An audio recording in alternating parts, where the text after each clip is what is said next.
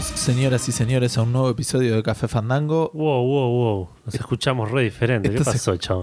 No sé qué pasó. Yo tengo de repente un micrófono distinto, vos tenés otro micrófono. Y la gente que está escuchando esto por primera vez no sabe de qué está hablando. Déjame terminar lo que estaba diciendo. Bueno, perdón. ¿Puede ser? Sí. De- les, ya les di la bienvenida al episodio 82 de Café Fandango. Lo estamos grabando acá con Eduardo. Mi nombre es Gustavo. ¿Qué haces, Edu? Todo bien. Esto lo estamos grabando un jueves un poco más tarde de lo normal. Sea, media hora de- del viernes ya. Sí, Y si todo sale bien, lo están escuchando a partir del viernes 22 de abril. exacto. Y esto se escucha bien.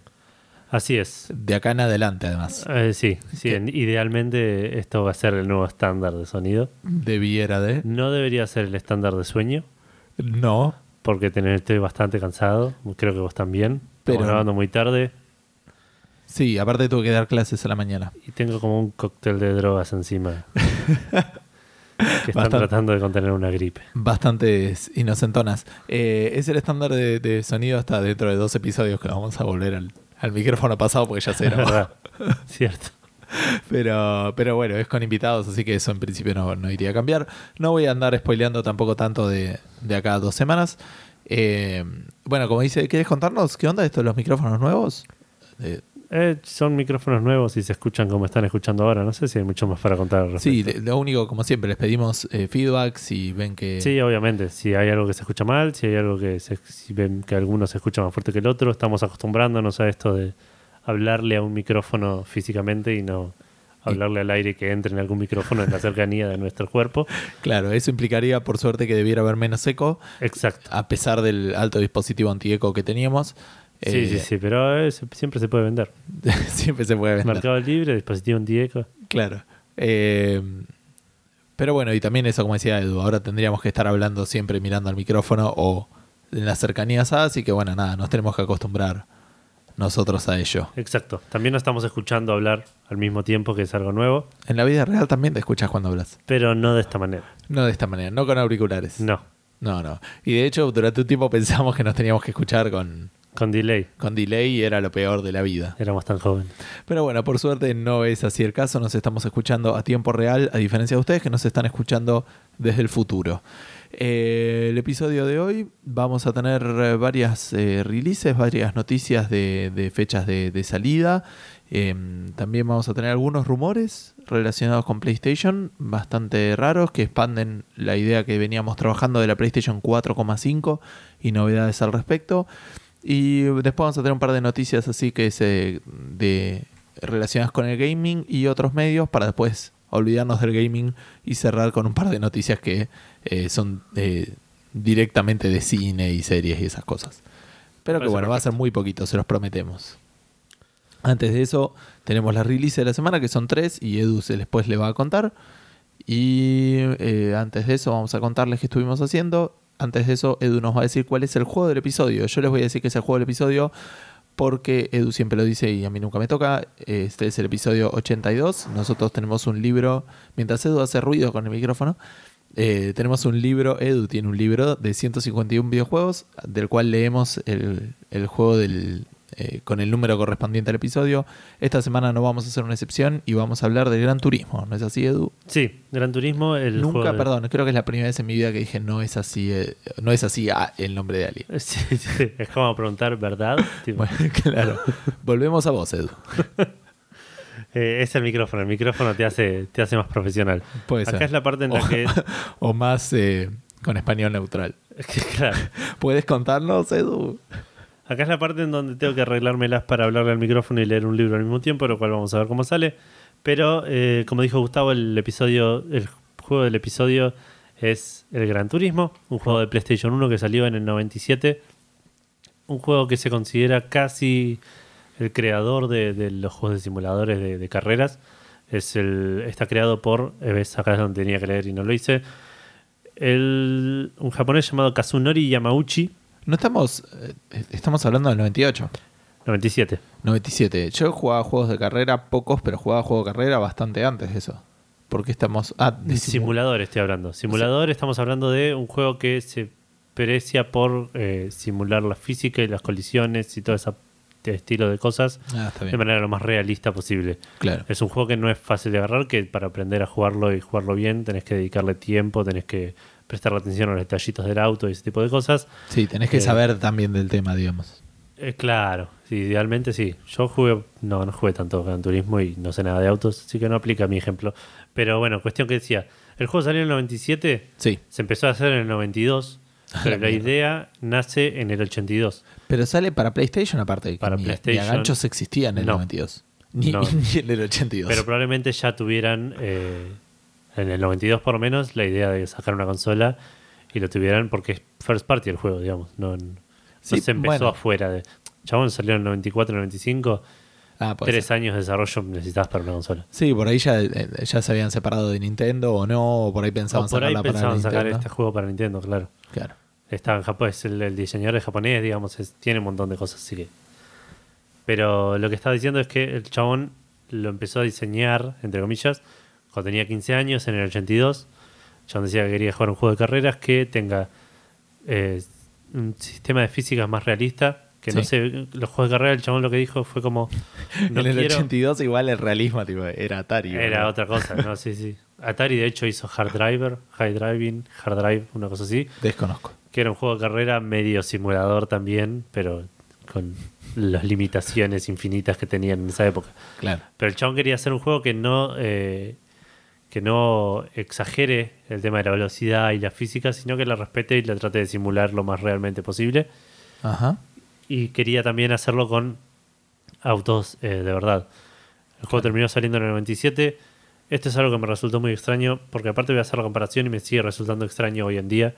El juego salió con 140 autos Sí. y 11 pistas. 11 pistas parece re poco. Decís, bueno, es un juego viejo, la- tipo, la- el espacio era limitado. El Gran Turismo 6, Sí. que salió en el 2013, Sí. tiene 1200 autos y 33 pistas. Digamos, eh, parece que las pistas no son lo que más le gusta a la gente, sino el tema de los autos. A mí me gustaría, me imagino yo que en un mundo mío, Claro, variar lo que me gustaría es variar el escenario, variar la pista, pero se ve que a la gente le interesa más el tema de los diferentes autos. Más allá que es un juego de, de- Sí, de como simulación en el Claro, cual como- los, los- los fanáticos de los autos dicen voy a agarrar este que las ruedas tienen mejor grip o este que el volante se mueve, tipo como un montón de cosas que a mí me chupan un huevo increíblemente.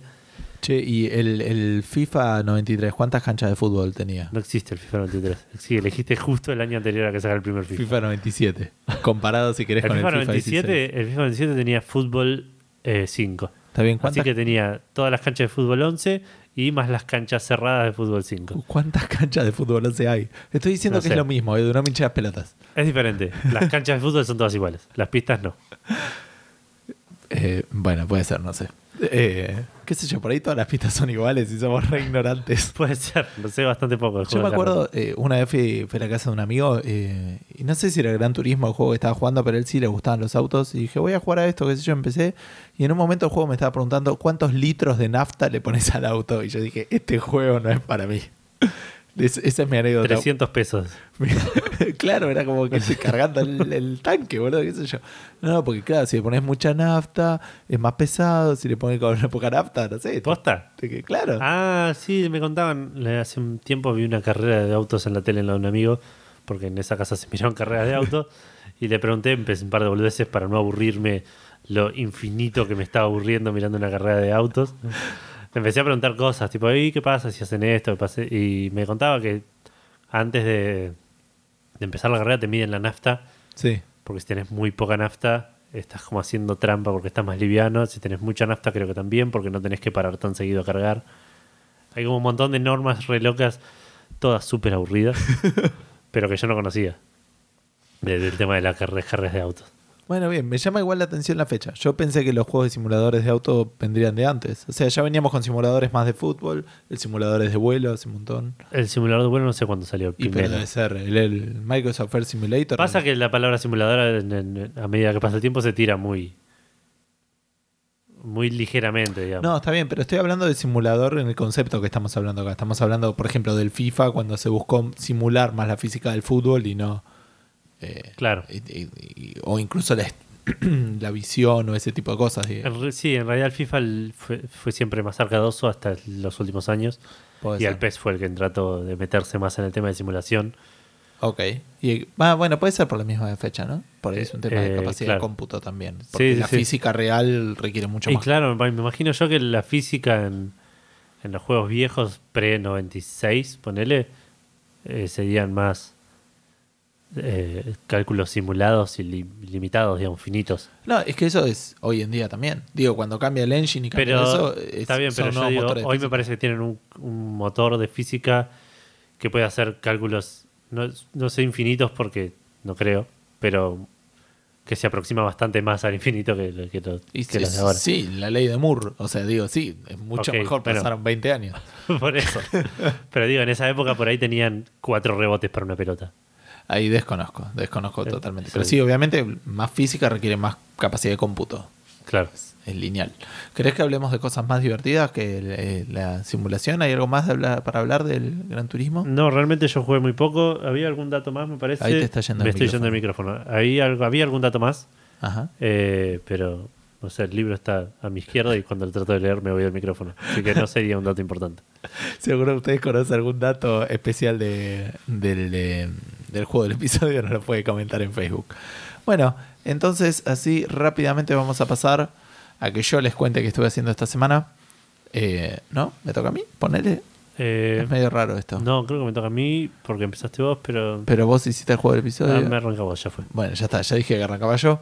Eh, bien, primero la semana pasada me había olvidado de hablar de esto, así que voy a tratar de, de mencionarlo. Eh, estuve jugando. A mí yo también me olvidé mencionar cosas. Quedamos como que no jugamos a nada con Guillot, con Sí. Guillot Leos y, y de repente jugamos- Hab- habíamos jugado cosas. Pero pocas, pero sí, había jugado, por ejemplo, hace un par de semanas, de hecho, que salió una nueva expansión del Magic Duels, un juego que de hecho vengo jugando todos los días desde hace meses. Digo, no lo menciono acá en el podcast porque no tengo muchas cosas interesantes para contar, pero eh, estamos hablando del Hearthstone de Magic y hace un par de semanas salió una expansión eh, con dos nuevos boosters. En paralelo a eso, esta semana terminé y completé la segunda expansión. O sea, la, prim- la primera expansión, mejor dicho. O sea, tengo completos el set de cartas originales y la primera expansión. Y eh, en el, en- hace muy poquito sacaron eh, una segunda y una tercera expansión. Cuando sacan la segunda y la tercera expansión, primero el juego se llena de bugs, como es automático en estos juegos de Magic Duels, porque no lo testean ni un poco. De hecho, actualmente eh, yo no puedo jugar contra la máquina usando mazos previos a la salida de la expansión. Porque pincha. ¿Cómo, cómo? O sea, si yo ya tenía mazos creados, le pongo jugar contra la máquina y crashea el juego. Hoy en día pasa eso, dos semanas después de la salida. ah, ok. O sea, tengo que crear un mazo que sea exactamente igual al mazo que tengo para poder hacer eso. Y como me da paja, me creo un mazo nuevo y juego siempre con ese contra la máquina. Claro. Eh, le mejoraron los, lo- el oro que te dan eh, las, las misiones. Y mm, eso, eso me pareció bastante interesante. Eh, lo que tiene, para los que no habían escuchado antes, el Magic Duels comparado con Hearthstone es que no te sale la misma carta más de una vez.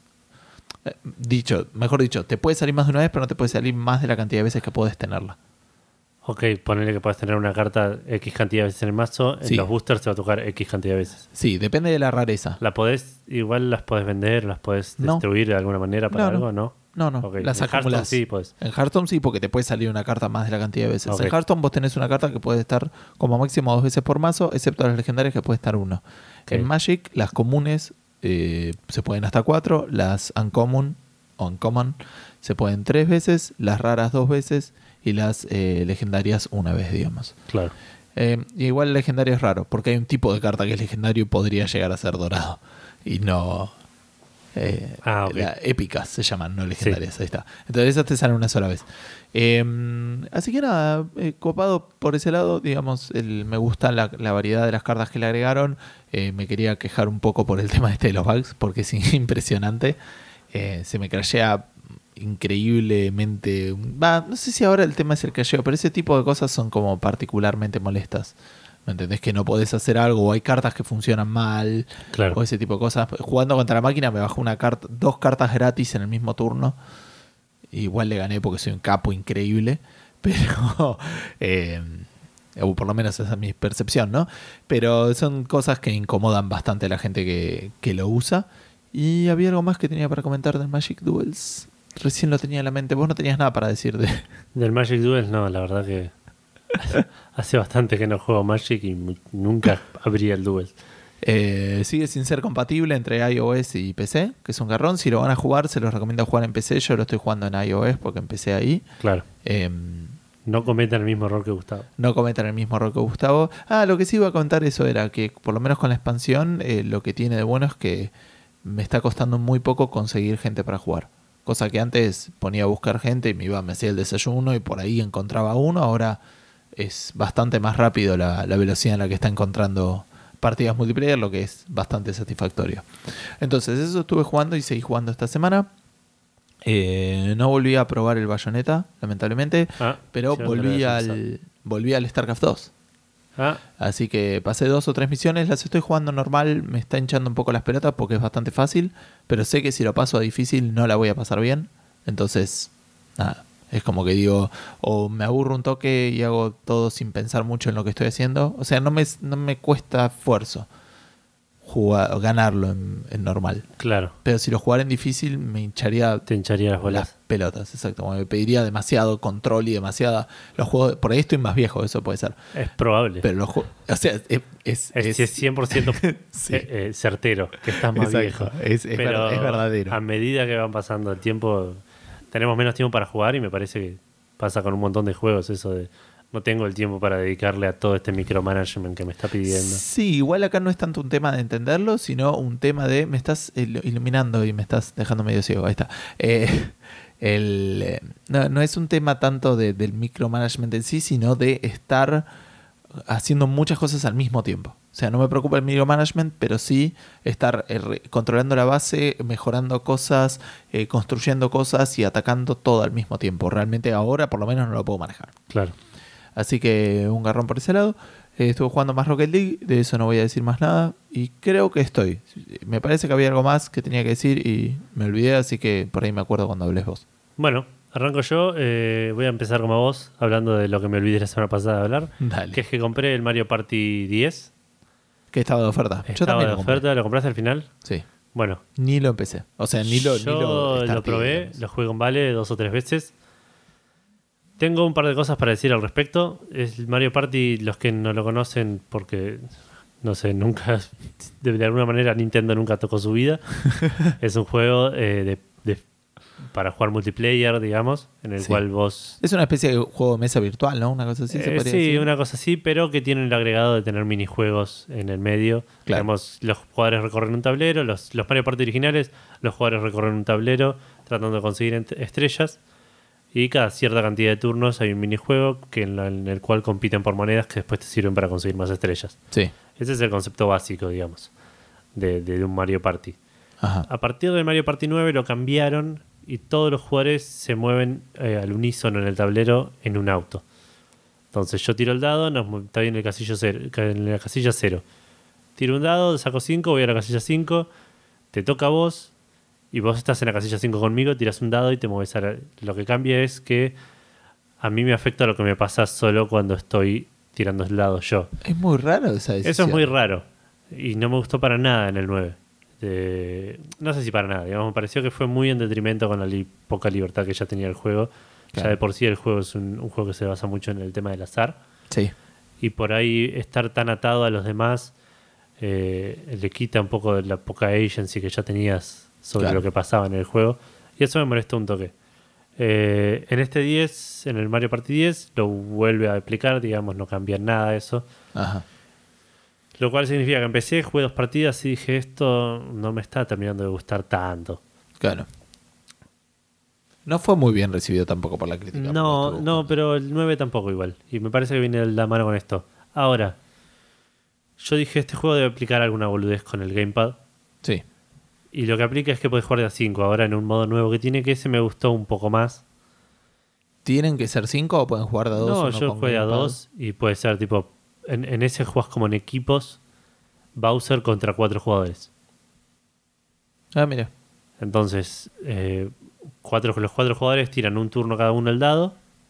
El auto avanza de la cantidad de quesillos que saquen, van pasando las mismas cosas de siempre, agarras dados especiales, agarras monedas, etcétera.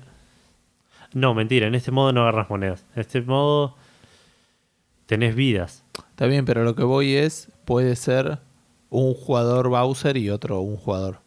Claro, claro, sí, sí, Está por bien. eso. Sí, sí.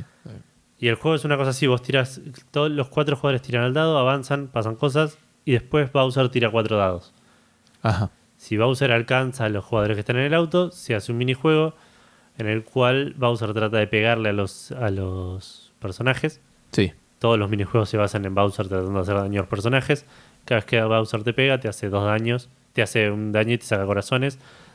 Si te saca todos los corazones, medio que quedas afuera del juego tirando el dado al pedo. Súper divirtiéndote. Hasta que te puedan revivir de alguna manera. Ah, ok. O sea, podés volver al juego. Bueno, me pareció un más. giro, claro, un giro más interesante. Primero porque agrega un quinto jugador. Sí, el, el famoso gameplay asincrónico que prometía tanto la. Wii U. Asimétrico, gracias. Eh, claro. Le, le agrega esa asimetría que siempre me, me- me gusta un poco en el sentido de que podés darle un poco más de rejugabilidad. Sí. Si yo juego una vez con Bowser y otra vez con Coso, digamos, no con, con los personajes, no se hace tan monótono. Así que ese modo me gustó un poco más. Estoy desbloqueando un par de cosas. Ya desbloqueé a los dos- únicos dos personajes que había. No tiene un modo historia según vi, pero tendría que explorar más porque jugué muy pocas veces. Eh, y eso es todo lo que estuve jugando de Mario Party. Ajá. Es todo lo que Que tengo fue que la semana ahora. pasada, digamos. en Que realidad. fue la semana anterior, claro. Y ahora voy a contar algo que suena más triste de lo que en realidad fue, pero igual fue un toque triste. Hace poco hicimos un episodio de eh, juegos de mesa. Eh, sí, fue, en realidad lo habíamos hecho hace bastante. Hace pero- un montón lo grabamos, pero hace poco salió en Café Fandango por Claro. un tema de, de contingencias que no pudimos controlar. Sí. Eh, en este episodio hablamos de un juego que se llama Arkham Horror, Sí. un juego en el que a mí me gusta bastante más que a vos. Sí. Eh, en el cual, para los que no lo escucharon o no se acuerdan porque hablamos de un montón de juegos en ese capítulo, lo, está basado en toda la mitología de Lovecraft Sí. y los jugadores controlan, de 1 a 8 jugadores, controlan a un investigador que están investigando eh, una, la apertura de portales en la ciudad de Arkham y los tienen que sellar antes de que se despierte eh, un dios antiguo y tengas que pelear con el dios antiguo. Sí. Lo clave en esto que acabo de contar es que el juego se juega de a 1 a 8 jugadores. Algo que me debía desde hace un montón es jugar a este juego de a 1. Jugar un juego de mesa de a 1 suena, de vuelta, suena como algo re triste, tipo de no tenés amigos y, y estás solo un sábado a la noche escuchando música y jugando cosas, lo cual es ¿Fue un exactamente sábado lo de que la noche? Fue el sábado, el sábado de la noche. De nuevo, suena más triste de lo que fue. Estuve, estaba re contento yo, tipo, tomando algo, escuchando música y jugando un juego que me gusta. Hablando solo. Como dije recién, el juego se basa. Casi No, de hecho. Casi no sentía el gusto de mis lágrimas.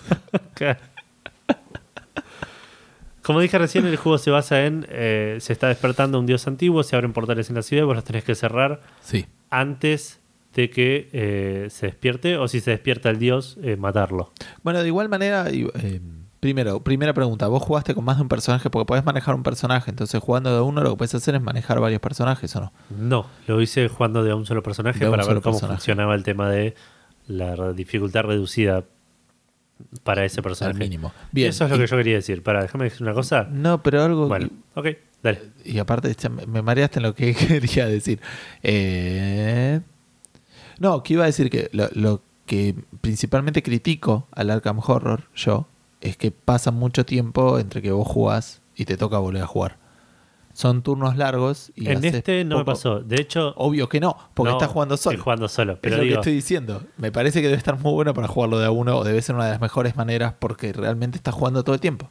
Eh, Sí, obviamente. Pero no, pero lo que quiero decir es que me parece que, porque por- también perdí mucho tiempo leyendo reglas, tipo como que hice una repasada rápida las reglas, pero en el medio tuve que volver a leer un montón de cosas, tipo esto cómo se hacía, esto lo estoy haciendo bien, probablemente ya he hecho cosas mal.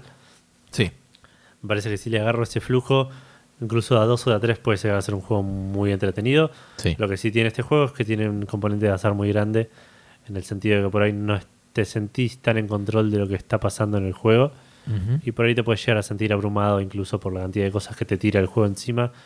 al no tener un camino claro en el cual vos decís, si voy por acá me va, tengo más chances de que me vaya bien y si voy por acá tengo más chances de que me vaya mal, pero más, más beneficios tal vez. Claro. No hay algo claro en ese sentido.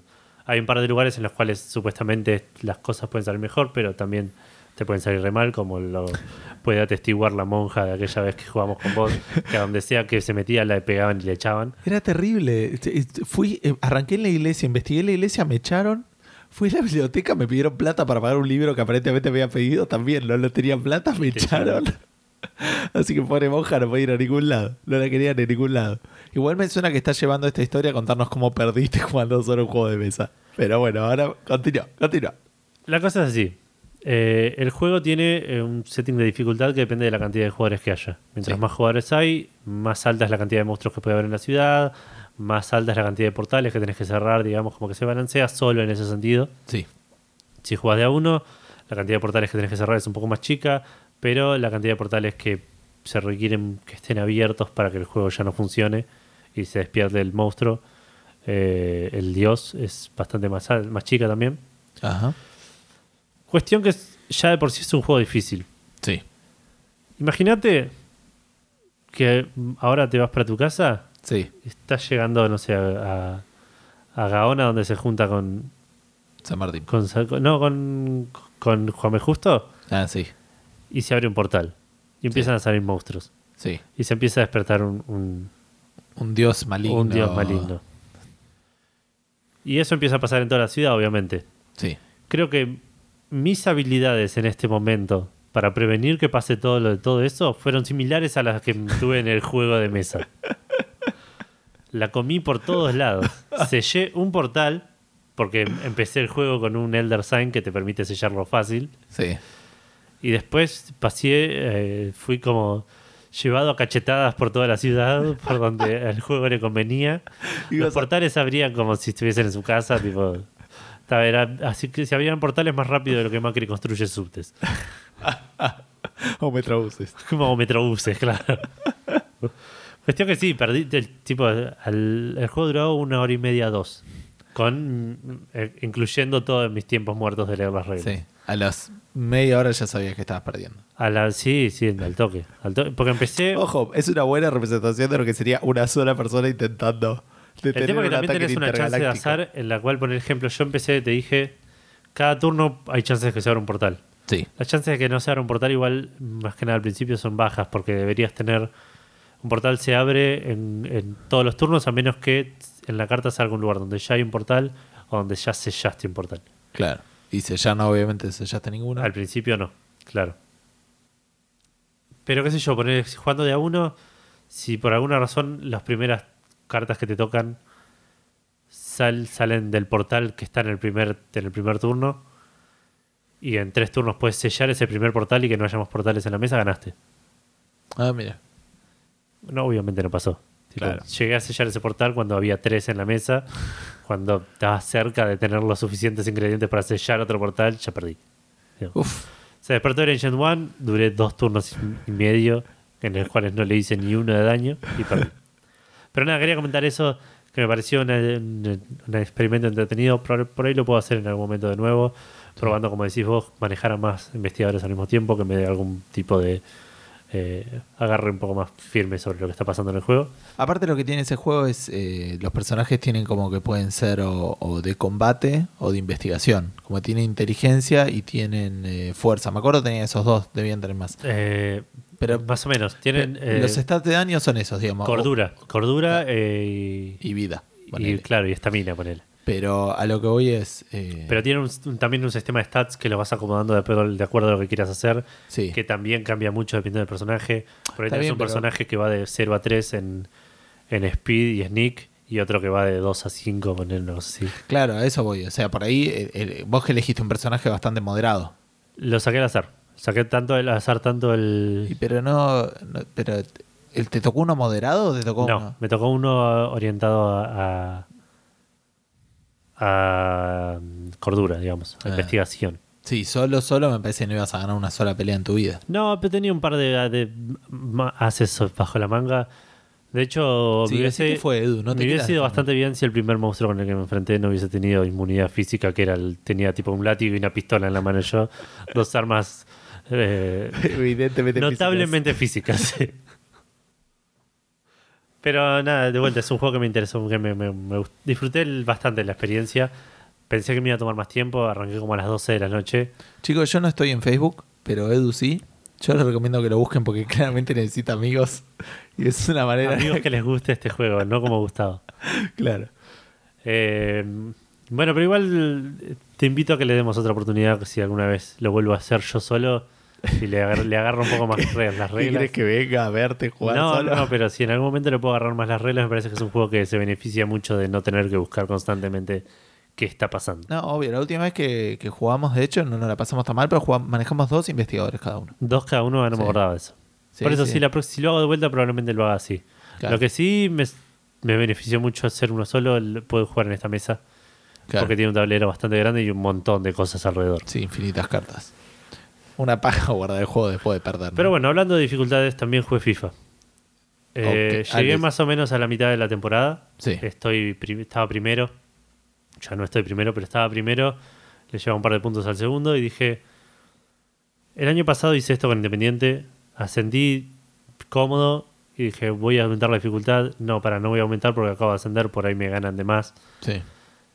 Empecé a jugar, empecé a jugar, ascendí de vuelta y dije, volví a usar la misma excusa para no aumentar la dificultad. Entonces dije, estoy a la mitad de la temporada, faltan 20 partidos, 20 y pico de partidos. Eh, estoy en la segunda máxima dificultad. La aumento ahora y trato de ascender con la máxima dificultad. Sí. Aumenté la dificultad. Sí. Jugué un partido y perdí 3 a 0, lastimosamente. Pero aparte ni siquiera jugás un tipo, una exhibición o algo como para chusmear qué es lo que puede estar pasando. Pero porque es rara, la dificultad de los juegos de fútbol suele variar mucho dependiendo de qué está en juego también. Ok. un, un partido amistoso en difícil por ahí es más fácil que un partido de por un torneo en medio. Ah, mira vos. Eh, me- me- es la sensación de que me da a mí, por ahí también juega mucho el tema psicológico de este partido es más importante que este que no me importa porque es una exhibición. Claro. Ok.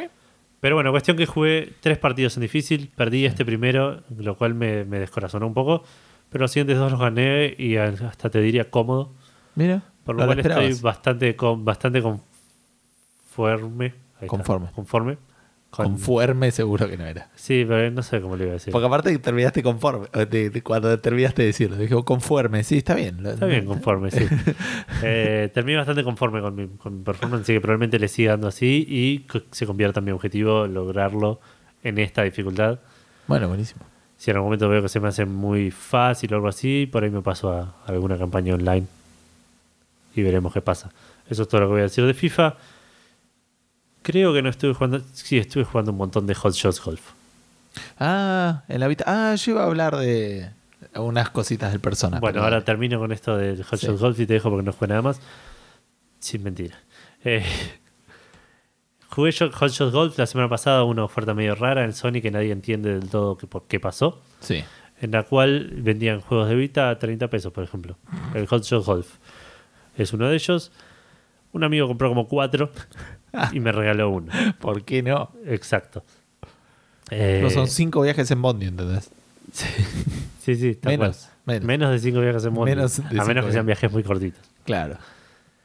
Pero sí, me regaló el Hot Shot Golf, le di una oportunidad, me gustó bastante, me suelen gustar igual los juegos. eh, el, el golf me interesa como juego, me parece bastante divertido. Uno de los juegos que más disfruté en el Move es el, el de Frisbee, Sí, es un golf ser. con Frisbee, digamos. Sí. Ta- También que tenía la giladita del Move, ¿no? Pero A mí me suelen agradar, ni siquiera fascinar, pero me agradan, pero los de minigolf, que es como mucho más accesible. Pero es otra cosa. El- un juego de minigolf es un puzzle. Una cosa así. Un sí. juego de golf es otra cosa diferente. Ok. Eh, lo estoy jugando un poco, terminé ya casi toda la primera etapa de beginner. Estoy en el boss final. De hecho, recién aprendiste y estaba ahí. Ajá. Eh, le estoy ganando, estoy aprendiendo mucho. No creo que juegue mucho más porque me parece que no voy a mejorar mucho más de lo que mejoré hasta ahora. Ajá. Es un juego que llega a un punto que necesitas tener una precisión y un cálculo que no sé si me interesa eh, elaborar. Claro. Eh, ayer estaba hablando con un amigo que lo juega un montón y que la tiene re clara, que dice, "Mo, tenés que calcular, vos le pegas acá y por ahí ves que el viento va para allá, entonces te la vas a desviar, pero eso va a hacer que pique acá y acá el, el campo está medio inclinado, por lo cual va a ir para este lado, entonces por ahí te conviene. Y un montón de cálculos Ah. de los cuales yo había calculado el viento. Tipo, la flechita va para allá, voy a tirar un poquito más para este lado. Ese es todo el cálculo que estaba haciendo yo. Ok. Eh, así que sí, sí voy a seguir jugando un poco a eso, pero no creo que mucho más. Y no estuve jugando nada más, pero sí estuve jugando, estuve mirando anime. Dale. De paso le mando un saludo a Pyro que nos mandó un mail que se lo iba a responder y colgué, después le voy a responder. Sí, que quede en actas que Edu fue el encargado. Como Sí, él. sí, estaba, estaba en mis manos. De hecho, di mi palabra de responder ese mail y Sí. no lo hice. Y- Probablemente lo responda. Esperemos que para cuando Pyro haya escuchado esto ya lo haya respondido. Sí. Quién sabe. Pero le mando un saludo que me recomendó un par de animes. Del eh, podcast Persona no se Persona no se cae. Eh, estuve mirando Joker Game, lo terminé de ver. Mentira, no lo terminé de ver. Pensé que lo había terminado de ver porque pensé que eran dos capítulos, pero parece que está saliendo ahora. Ah, Es- ya salió el tercero, entiendo. Así que voy a seguir mirándolo. pero el segundo termina tipo un moño, entonces que pensaba porque el segundo como que ci- cierra un prólogo. Ah, ok. Entonces yo pensé que era un, algún corto así, onda. El prólogo era todo. Claro, un, un experimental, algo así, una historia corta. Claro. Porque aparte es muy, muy, muy copado de lo que cuenta, como que te enseña un personaje que cómo cambia del pensar que es un juego de, eh, es un juego, un anime que está ubicado en el Jap- en Japón post Primera Guerra Mundial, creo, Sí. eh, o, o pre Segunda Guerra Mundial, pero es una cosa así, pero son válidas las dos, digamos. Sí, sí. Es, es una, una franja de tiempo válida. Claro. Eh, en el cual eh, el chabón principal es, está entrenado medio como espía y se mete en una escuela de espías de Japón. Y medio que lo convencen que ser espía no es ser eh, un cagón, como dice él, que, que, tipo metes el dedo en el culo desde las sombras como, como un putito. Como sostiene él, claro. Claro, como que le enseñan medio a la fuerza que, el- que el trabajo del espía es, es, es mucho más, pero el chabón también es medio soldado, entonces pensé que cerraba así medio con una cosa medio abierta, pero parece que va a seguir, así que voy a seguir mirándolo. Ajá. Y empecé a ver God Eater. Quería ver más capítulos de eso, pero no llegué a ver, así que puedo ver solo uno. Se ve raro, es un, un anime que está medio hecho con 3D, con una especie de cel shading. Algunas cosas están hechas medio animescas, otras por ahí están hechas más CGI. Mira, Se ve muy lindo, las escenas de acción parecen interesantes hasta ahora y termina con una especie de, no un cliffhanger, pero con una revelación así de, de- de lo especial que es el personaje principal, ajá. que está bastante interesante, son 12 capítulos, voy a seguir mirándolo. Y tengo también en, en vista eh, Erased, que me lo recomendó Tipo bo- borrado y raised. Claro, Claro. que entiendo que es una cosa así, un un anime medio de crímenes me- con mezcla de viajes en el tiempo. Ajá. Y por último, estuve viendo un poco más de Ace Attorney, que me parece que igual lo voy a colgar para verlo con Vale. Que me parece Ok. que a Vale le puede llegar a interesar con el tema de, de los crímenes y, y todo la- el, el caso, toda la, la- la peripleta legal. Está bien, tiene sentido. Eh, pero sí, es el juego hecho anime, es gracioso. Es, vi hasta el tercer capítulo, que es todavía el primer caso no tutorial. Claro. Eso es todo lo que hice en la semana. Te doy la palabra a vos de lo que te olvidaste. Sí, me había olvidado de comentar. Yo sigo jugando al Persona en la Vita, que en realidad está emulando una PSP, Persona 3 portable. Avancé bastante en el juego. eh, no creo estar acercándome al final, pero no tanto. Eh, estamos hablando de que ya pasé las 50 horas de juego. Sí, no. Claro. Sí, sí, Así sí. que Igual depende de qué tanto le has, le has hecho. El Persona 4 le metí 110 horas. Sí, nada, son juegos. Aparte me, me está entreteniendo mucho. No sé si me estoy encariñando tanto con los personajes, pero probablemente también esté relacionado con el tema de que es todo como más. Al ser portable y al ser una subversión, como que es un toque distinto y, la, y como más. No sé es más decirlo. difícil compenetrarse por ahí si no estás. Controlando tanto al personaje. No te moves como el personaje, son como opciones que vas en el, eligiendo. claro, un menú de locaciones. Hay en algún hay en algunos momentos donde me establezco relaciones con la gente y no me puede chupar más un huevo. Es tipo. Al conocer mejor el sistema también me daña un poco la experiencia, Claro. en cierta manera. Y por otro lado, eh, algo Te que. das cuenta que estás haciendo eso por un beneficio Claro. netamente de combate. Aparte, es- es- igual hay algunas cosas, yo entiendo, ¿no? Algunas cosas que tienen sentido y otras que no. Te encontrás con una. Ok, te haces amigo de una nenita en el parque, ¿sí? Vamos a hacer estudiante de secundaria. Esta historia no empieza bien. No, Y cuando la nenita te dice, mis papás se quieren divorciar, así que me voy a escapar de mi casa. Y vos como adulto le decís, no, no, quédate en tu casa. Sino que la dejas que se escape. Tipo, te lo dice como dos o tres veces y Claro. después, che, me voy a ir a escapar de mi casa, eh, nos vemos. Dale, Era como un plan. Suerte con eso. Exacto.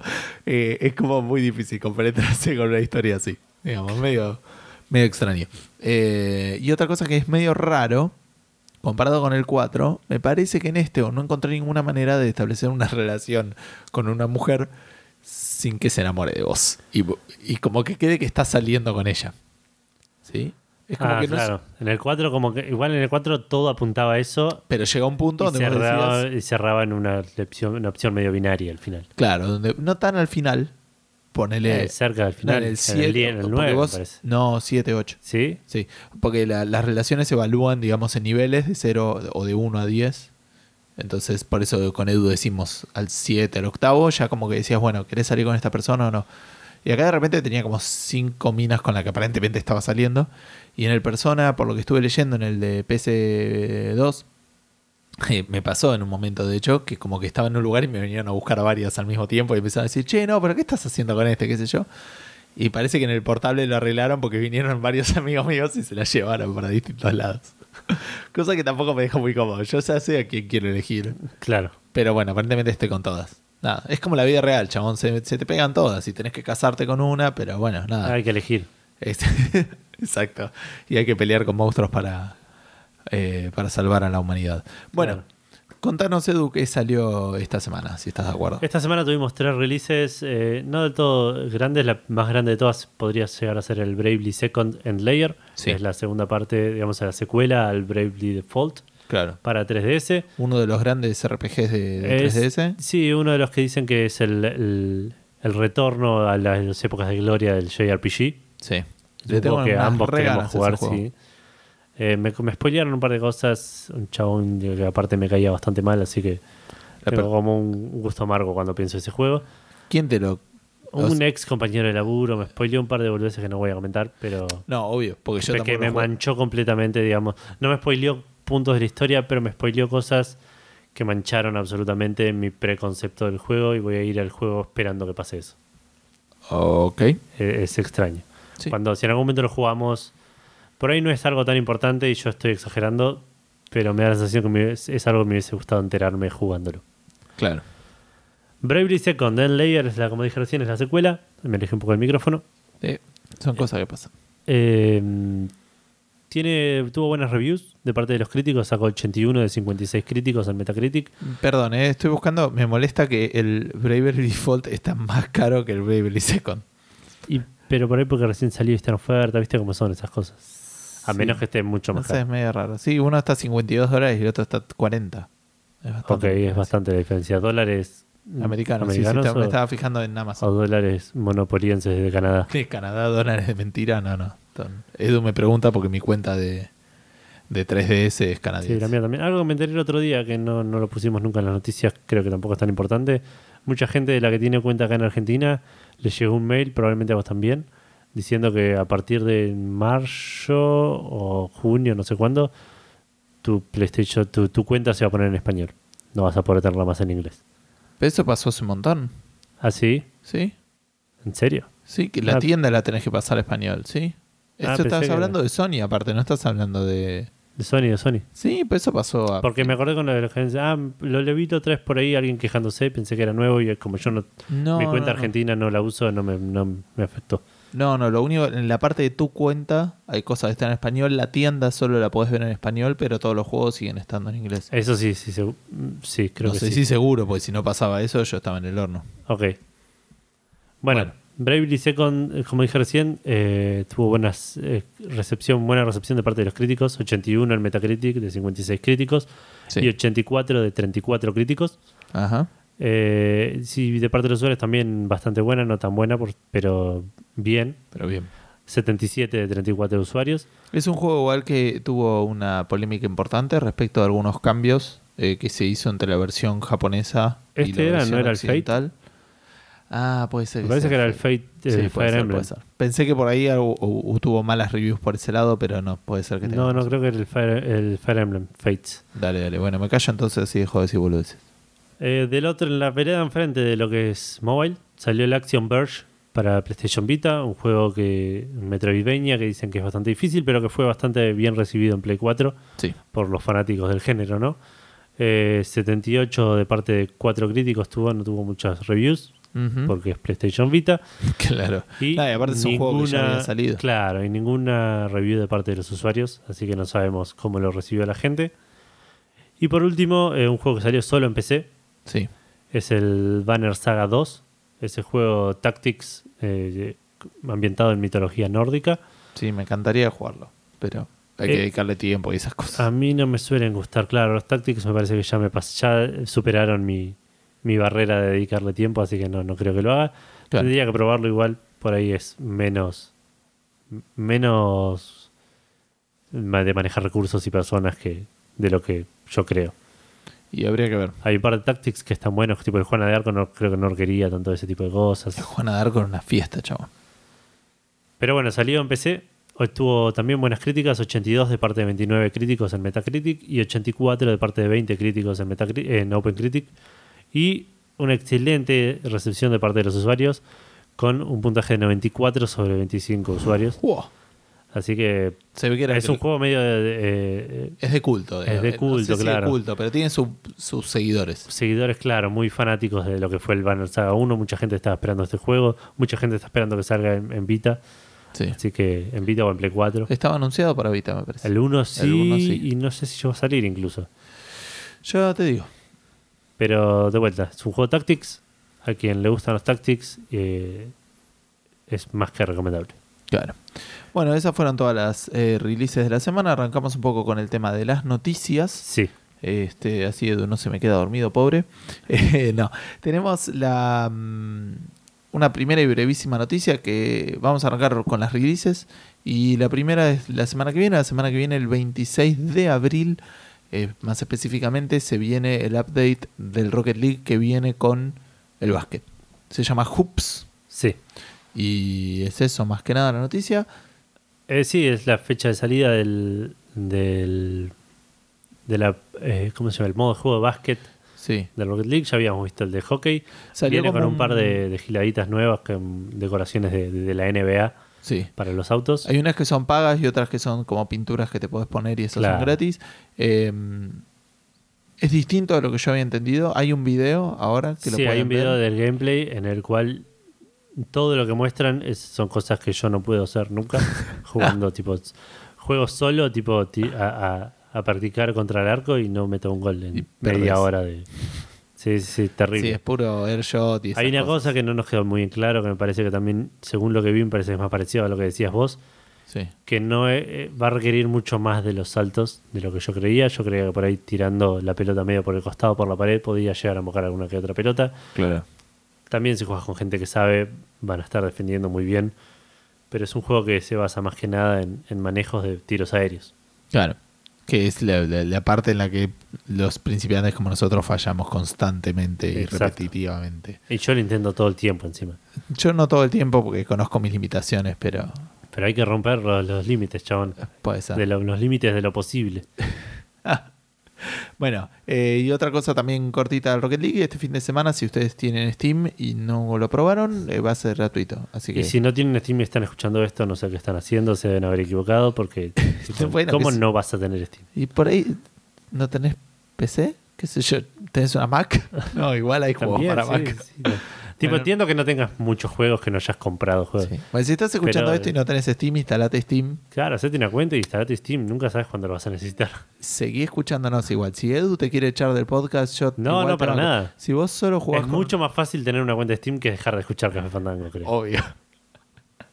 Así que, nada, sí, chicos, eh, nada, si, si jugás solamente con una 3DS, yo igual te banco. Edu claramente no, así que puedes mandar un mail a contacto arroba café no, no te banco, que- pero no tiene No, sentido no, no. que no tengas. quejarte como de, de que Edu es un racista y que Gustavo es, es lo más. Es como que no, no tener cuenta de Steam es como no tener mail, ponele hoy. Puede ser, puede pasame tu mail. No, no uso mail. No. Bueno, a mí me pasa con Facebook algo así, a veces en la vida real.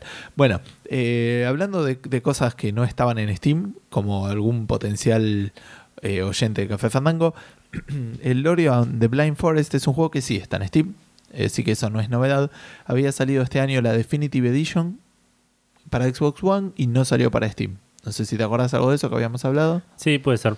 Y se suponía en principio que iban a salir las dos juntas y de repente dijeron, no, no, vamos a sacarlo para, para Xbox porque la de Steam necesita más trabajo.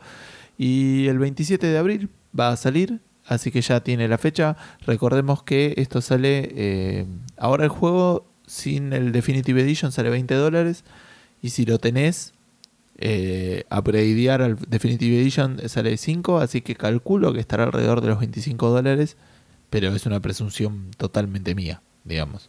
Sí sé eso, ahora está 20 dólares y, y cuando salga, ca- upgradearlo va a salir 5 dólares. Ok. Entonces, 27 de abril sabe, sale, anunciaron que va a tener cross eh, platform save entre Xbox One y Ah. el de PC. Y eh, viene con, eh, también recordemos un poco, nuevas áreas, música, elementos de historia y habilidades. Así que, y una dificultad fácil para Edu, Claro. especial para Edu. Dicen que es un juego bastante difícil igual. Sí, es un juego de plataformas muy bien recibido del Sí. año pasado, ¿no?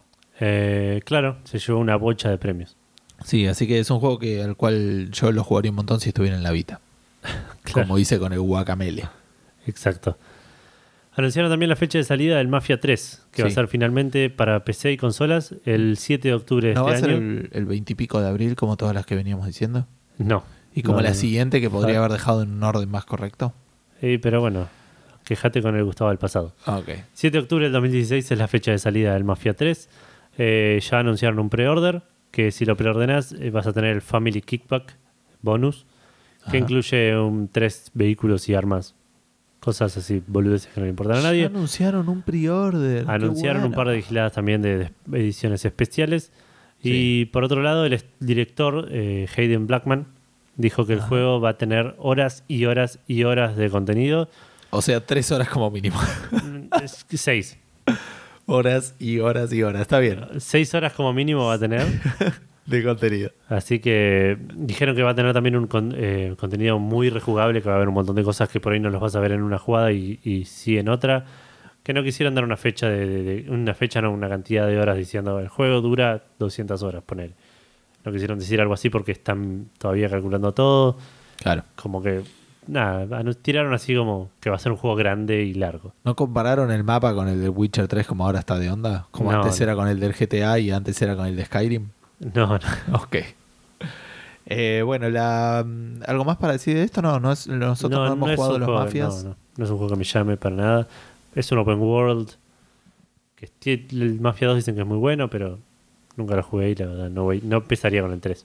Sí, he escuchado a la gente de Pressure News que, que venía jugando bastante. A Maxi Carrión parece que le gusta bastante ese juego y ese estilo de juegos, así que por ahí les puedes contar un poco más. Pero la verdad que nosotros del Mafia no, no es nuestro estilo, o por lo menos no lo hemos experimentado todavía.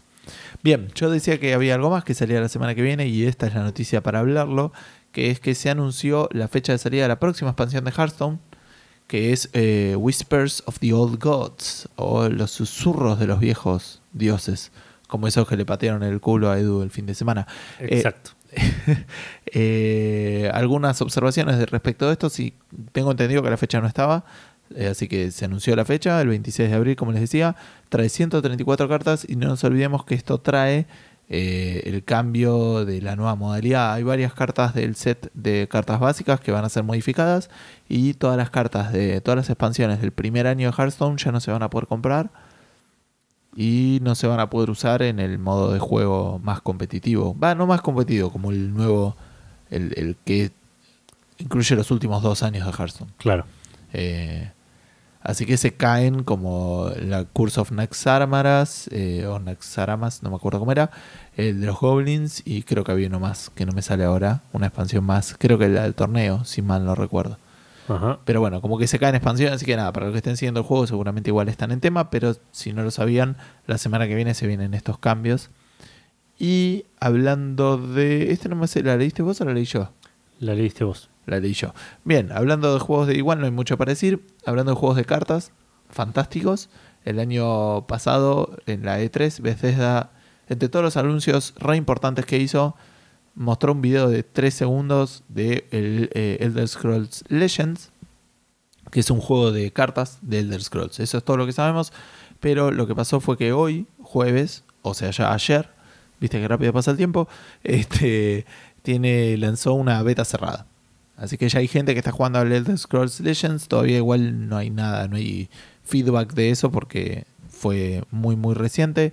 No se sabe obviamente cuándo va a ser la, la release real. Se sabe que va a salir para PC y iOS. No dice nada de Android.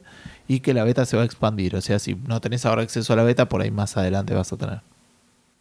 ¿Vas a aplicar a la beta? Eh, no, no creo. Yo con el Magic Duels estoy bien. Porque me deja jugar bastante contra la máquina, no me interesa tanto jugar contra gente, me estresa más. Tengo objetivos que puedo alcanzar, puedo comprar booster, puedo completar. Nada, me, me satisface de manera bastante suficiente.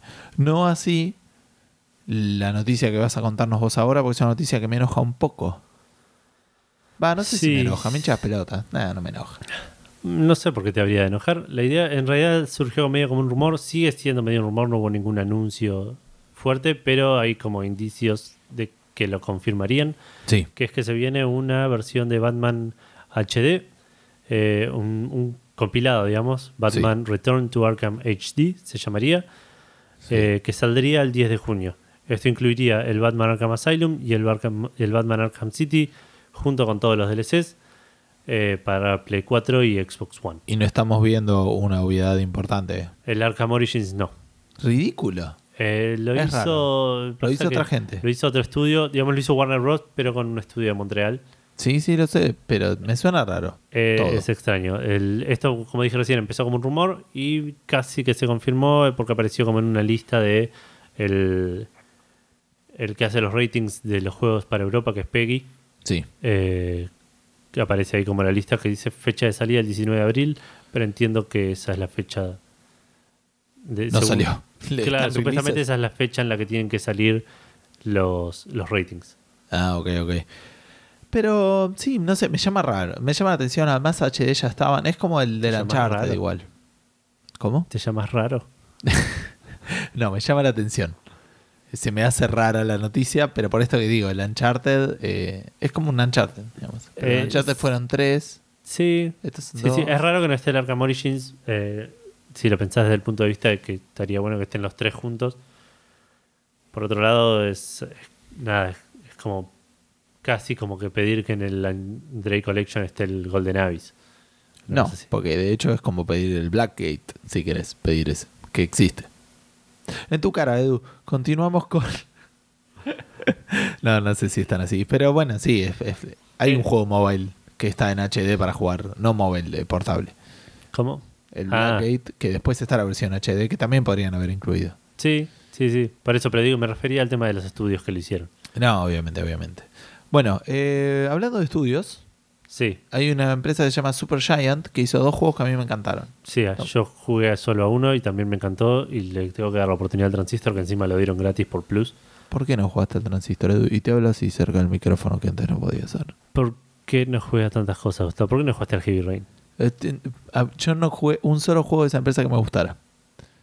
No jugaste un solo juego Exacto. de esa empresa. Pero vos jugaste, fui al argumento que más me servía. Vos jugaste un juego de Supergiant, dijiste esta es la posta, y después no jugaste a Transistor, que es la posta. Me imagino, ¿te gustó más el Bastion o el Transistor? No, me- no, no sé. ¿Qué- ¿A quién crees más? ¿A tu mamá o a tu papá? ¿Qué sé yo, chabón? Son juegos muy distintos y muy parecidos en otros aspectos. Bueno, Supergiant, ¿por qué estamos hablando de ellos? Porque anunciaron un nuevo juego para Steam, y- o por lo menos para PC y para PS4. Para Play 4, sí, lo anunciaron en el, en el blog de Coso igual, en el blog de PlayStation y Sí. en su página. Sí. Se llama Pyre, Pire, Sí. con Y. Es un juego, es, Ay, no me sale la traducción de Pyre. Es como eh, Piro, Es- ¿no? Es algo así como una especie de. es nada, el... el donde se prenden fuego cosas. eh, exacto, un pilar tipo... De fuego. Sí, una cosa así, es como una fogata gigante. Ok. Eh, ¿El ho- hoguera? Hoguera puede ser, ¿eh? Me, me gusta Hoguera. Eh, Pira, igual es la traducción. sí, no, no, obvio que no. Eh, es un juego de RPG, pero eh, más tipo party, en el sentido de que no controlas solo un personaje como el Bastion y como el Transistor, sino Claro. que tenés varios personajes. Perdón, ¿eh? la traducción es Pira. Hoguera en que antiguamente se quemaban los cuerpos de los difuntos y las víctimas de los sacrificios. Ahora la segunda, hoguera. Me Pero- quedo bueno, pegué un un segundo puesto. Sí, sí, está bien. Sí, sí, no, me superaste ampliamente con esa traducción. Eh, el juego va a salir en, en 2017, como dijo Gustavo recién, en Play 4. No leí nada de PC, pero entiendo que En el video decía al final. en el video decía Steam. Sí, salió un video que los interesados lo pueden buscar. Sí, lo pueden buscar y para ver un poco, muestra un poquito de gameplay. Se ve bastante parecido al Transistor, el estilo gráfico. Sí. eh, así que probablemente lo juegue cuando salga. Aunque por ahí dije lo mismo del Transistor y todavía no lo hice. Muy posiblemente. Supuestamente vas a llevar a una- un grupo de exiliados a través de una competencia antigua a lo largo del mítico purgatorio. Mira qué piola. Pero sí, sale según la página de ellos eh, simultáneamente en Steam y en PlayStation 4 en 2017. Bueno, pasamos a, a la noticia controversial de la semana. Pasamos, sí, porque como sale para Play 4, vamos a hablar de Play 4 y ese no es una noticia, es un rumor, pero un rumor que ya vino por dos lados. Primero, Primero, todo lo que se, sabe- se viene hablando de este, de este tema. exacto, primero lo publica Giant Bomb, que es una página de juegos que es de hermana de Games, eh, GameSpot, iba a ser GameStop. Y después al, al día siguiente publicó otra noticia muy similar y como diciendo eh, Eurogamer, diciendo esto nosotros ya lo sabíamos, pero no lo habíamos publicado porque estábamos buscando una segunda fuente de información.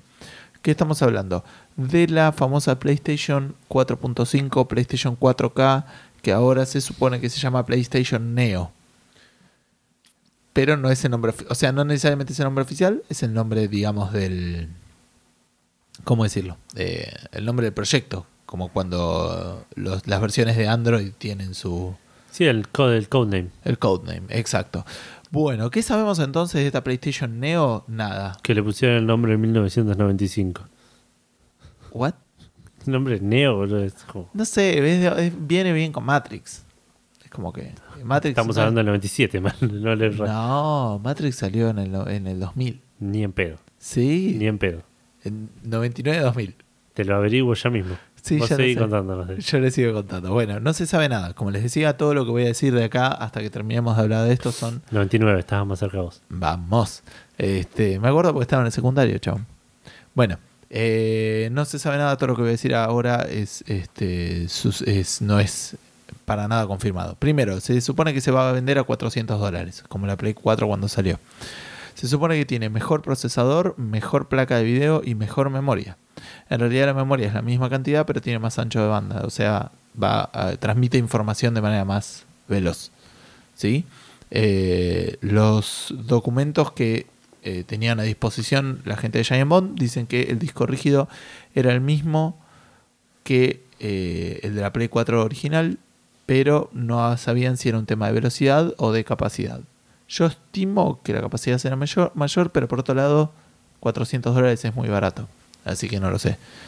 Para los interesados eh, en la mejora más puntual, el- la Play 4 tiene 8 cores de 1,6 GHz. Esto pasaría a 8 cores igual cantidad de 2,1 GHz, o sea, 0,5 GHz eh, más por eh, eh, no, más por, por, por, por core, Sí. por núcleo. Eh, la, eh, la placa de video va a ser la misma, pero va a ser mejorada. Este, también va a tener más megahertz y CU, que no sé bien qué es para medir las placas de video. Como que uno tiene 18 y la otra tiene 36. Sería el doble de CUs, pero no sé, para mí CU es caso de uso. Y no creo que... Dudo que porque estén armando un documento de, de diseño de, de- Sí. de una funcionalidad en español dentro de una placa de video. Pero bueno, no sé, chabón. Qué sé yo. Y eh, la memoria, eh, como decíamos, es lo mismo, de 8 GB, el mismo GDDR5, pero una es a 70 176 GB por segundo y la otra dos- eh, sube a 218 GB por segundo. Compute Unit.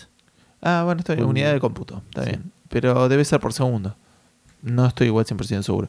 Eh, esta supuesta Neo aguantaría imágenes de 4K de salida, pero eh, los juegos en sí no necesariamente eh, o no van a solicitar que sean 4K. Eh, es mucho la diferencia de pasar de Full HD a 4K, obviamente son como cuatro veces la, cantidad de píxeles, obviamente, ¿no? Eh, en los documentos que decía que trabajó esta gente de mm, Giant Bomb, decía que Sony tenía como varias sugerencias de cómo llegar a la resolución 4K, pero que cada desarrollador tenía libertad de alcanzarlo a través del medio que quiera o, o tener resoluciones más bajas. Lo que sí no están dispuestos a, a sacrificar, según los documentos estos, es que esto va a parecer una boludez, pero no es tan sencillo, que la Play 4 Neo, la versión de Play 4 Neo tiene que andar como mínimo igual que la Play 4, no Neo, digamos. Claro, O sea, no puede tener peor frame rate que la Play 4. claro. Es extraño, digamos, no sé, es, es raro. Ya vamos a hablar un poco de esto. Sigo diciendo, eh, se supone que utilizan la misma cuenta de PCN, la misma comunidad y de hecho las mismas compras, digamos. La idea es que sea casi la mismo aparato, digamos, como dos versiones del mismo aparato. Eh, no va a haber juegos exclusivos de la Neo y no va a dejar a los, eh, se supone que Sony no va a dejar a los desarrolladores separar a los usuarios de la PlayStation 4 original de esta nueva PlayStation 4. Y, no van eh, a salir juegos que solo funcionen en la. no. Y Sony explícitamente y eh, repetidas veces dice que los developers no pueden ofrecer eh, gameplay exclusivo o eh, desbloqueables especiales a la Neo. Claro. Como que Está están, Están apun- apuntando a tratar a no. que no se note que están cagando a los de la consola anterior, digamos. Claro. Lo raro es que eh, todo esto se supone que se va a saber más información dentro de muy poco y de hecho los developers pueden sacar juegos compatibles con Neo antes de que salga la Neo. O como ya Ah. tienen los specs y ya eh, Claro. se supone que eh, ahora voy a hablar un poco de los developer kits que están en camino. eh, nada, eh, por ahí el desarrollo ya vamos a tener juegos que, que son compatibles. ¿Y qué pasa con los juegos que ya salieron? Eh, si quieren los developers van a poder parchearlos y darle más funcionalidad para la Neo Claro. totalmente opcional para los, los developers. Pero parecía que apuntaba Sony a que una vez de octubre en adelante los developers van a tener que presentar dos versiones de los juegos. O sea, una para. Neo y una para PlayStation 4. Como que me dio a entender que no tenés la posibilidad de desarrollar solo para la Play 4. Me suena raro igual. Es extraño. Lo que me, la duda que me surge, ya me lo olvidé. Bueno, te termino de contar entonces lo que dijo Eurogamer al día siguiente, diciendo, bueno, lo que ya había dicho, que ellos estaban esperando conseguir una fuente más, pero como que es algo que ya es bastante público, dicen. Y eh, esto, que no, que lo- los developer kits, que son las herramientas con las que los desarrolladores trabajan y debagan, eh, ya estarían en camino a los estudios en- eh, y después que eventualmente mandarían otra versión para un- como una versión más definitiva que esta versión no necesariamente tampoco eh, correspondería con la con la, eh, la versión final de la consola y que además se supone que hay un embargo para eh, las imágenes de, de este developer kit. Claro. ¿Cuál es tu opinión, Edu, entonces de la PlayStation Neo? Me surge, la duda que me había surgido era un juego hecho para Play 4, Sí, corriendo en la Play 4 Neo. sí. ¿Automáticamente va a funcionar mejor o el desarrollador va a tener que hacer algo para que esto sea así? ¿Va a Eh, ser como correr un juego en una PC más potente? No, yo entiendo que el desarrollador va a tener que hacer algo. O sea, un Final Fantasy XV no va a tener mejor frame rate automáticamente en la Play. Probablemente igual Final Fantasy esté desarrollándose con la PlayStation Neo ya en el scope. Pero y digo, probablemente. algún juego como en Assassin's Creed. Por eso digo, acá para Assassin's atrás lo pueden no ejemplo. Y si no, andará sin parchear Assassin's Creed. Pero de acá para atrás, los juegos que ya salieron, los puedes parchear para que anden mejor y si no, andarán como en una Play 4. Ok. Me llama la atención lo que están apuntando, es un poco distinto de lo que es la nueva 3DS, pero por otro lado Sony no tiene muy buena experiencia. Lo mismo hablamos cuando hablamos del VR. No tiene muy buena experiencia dando buen soporte a los nuevos hardware. Eh, no sé si le incluirían esto a- ahí a Sony. Porque, digamos, no ¿A es, un, no es periférico. no es un periférico. Yo le, le- le atribuiría más el, la, la- la mala experiencia de del soporte a los periféricos, no al nuevo hardware. Puede ser, la Vita no es un periférico, pero por fuera de eso. Este, no sé, la nueva 3DS es un fiasco, o sea, un montón de gente la compró, yo la tengo porque pude comprarla afuera y después venderla a mí al mismo precio, pero la realidad es que no sirve, o sea, los developers van a apuntar, el tema es eso, es medio raro cómo está expresado el tema del desarrollo. Si vos tenés que hacer un juego ahora, lo vas a hacer para Play 4. Porque a- apuntás a la gente que tiene Play 4 y a la gente que anda Play 4 Neo. Como que para mí van a apuntar a que la experiencia mínima sea buena porque la mayoría de la gente va a tener una Play 4. Claro. La Play 4 vendió un montón. Y esas cantidades de unidades no se van a desaparecer del mercado. A menos que seguramente van a poner alguna especie de plan de intercambio. Pero los que no intercambien, su Play 4 pone que la venden y se compran la Play 4 Neo, pero la que vendieron la va a usar alguien. O sea, el- la masa de PlayStation 4 que va a haber en el mercado es muy grande. Yo, eso seguro no lo van a ignorar. De hecho, me atrevería a decir que le van a poner muy poca bola a la PlayStation Neo. ¿Decís? Eh, es lo que pasó con la 3DS y lo que pasó con la DSi, si querés. Que son experiencias relativamente similares. Puede ser. Estaba pensando igual el tema Que, de... Perdón, eh, y con esto ya te paso la palabra, pero digo, eh, es lo mismo en realidad. O sea, no me parece muy distinto a lo que pasa con la PlayStation Cámara o con el Move. Porque vos podés hacer un juego que anda en todas las Play 3, o podés hacer un juego que anda solo en la gente que tiene Play 3 y la cámara y los Move. Entonces decís, no, voy a hacer un juego que, la, que que juegue la mayor cantidad de gente. Claro, y me parece que, que apunta a lo mismo, sin, eh, separando que acá se supone que todo andaría con todo. Que Claro. si es así, podría no ser tanto. Pero al no poder tampoco, como que estás limitando mucho, no puedo ofrecer cosas de gameplay distintas. No puedo, lo único que va a hacer es verse un poco mejor y qué sé yo. Sí, No es, vas a es hacer rara la texturas movida. distintas, hago texturas que andan bien en la Play 4 y ya está. Claro, sí, es rara la movida. Por ahí, sí. Por ahí en realidad hay un tema, lo que decía este chabón, es de que tengas bien optimizado para Play 4. No quita que en la Play 4 Neo tengas un- una mejor una mejor funcionalidad, digamos, una mejor no funcionalidad, una mejor performance, claro. Sí. Eh, yo puedo hacer un juego que en la Play 4 funcione, pero que de alguna manera si está corriendo en la Play 4 Neo se dé cuenta y, y tire un poco más para algunas cosas. Podría en ese ser. caso no estarías tipo separando, sino que le estarías dando un beneficio al que tiene la Neo. De vuelta, hay que ver el soporte que le da Sony a esto. En este momento, con lo que leímos recién, da la sensación de que le están dando más foco a no abandonar a los jugadores que ya tienen la Play 4. Sí. Por otro lado, lo que me, también me, me- me causaba curiosidad era el tema de la, del soporte que le pueden dar, del soporte no, del, de lo que decías del trading, Claro.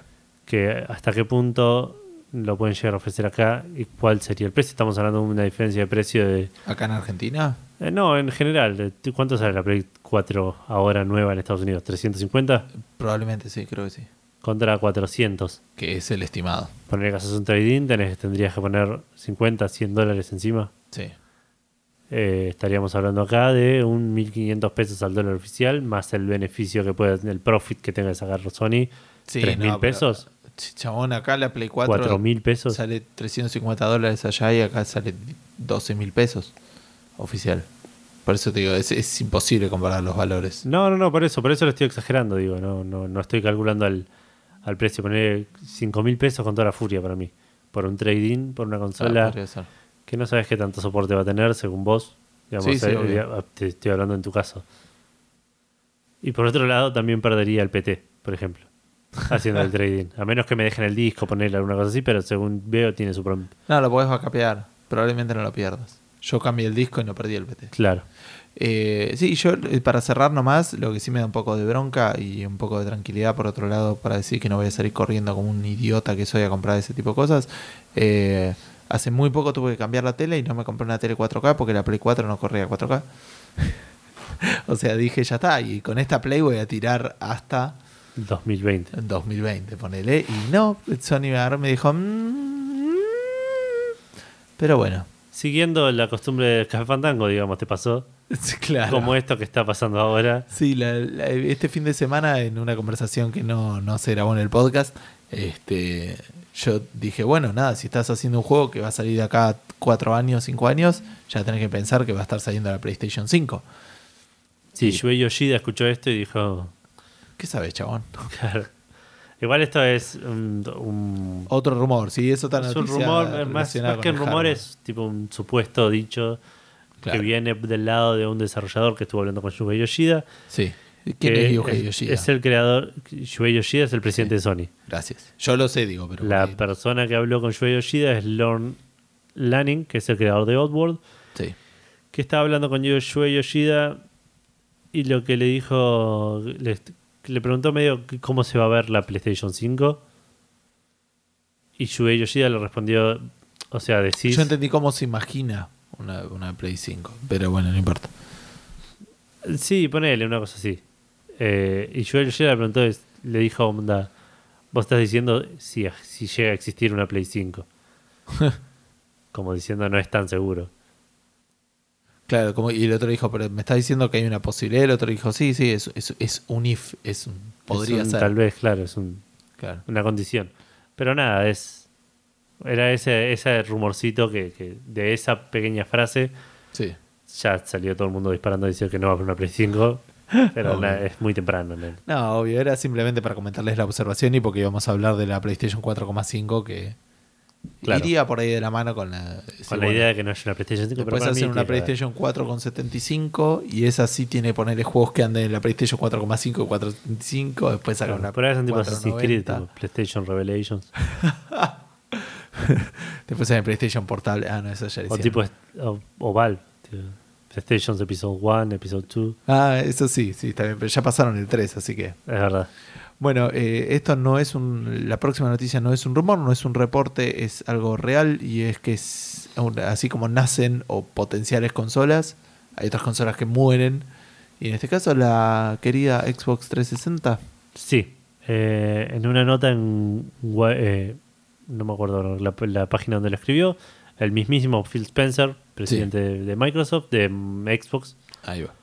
Eh, dijo que la 360 hizo un montón por, por Microsoft y que tuvieron un montón de tu- tuvieron un montón de tiempo una amazing run dijo como un- una racha increíble Claro. Como una linda experiencia con la consola.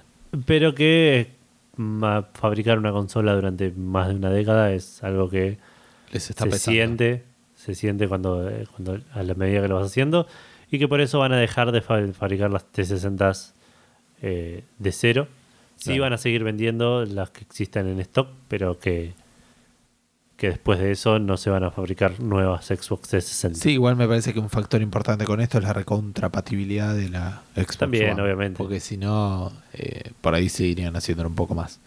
Pero me parece que sí, ya debe ser un embole tener las fábricas de eso.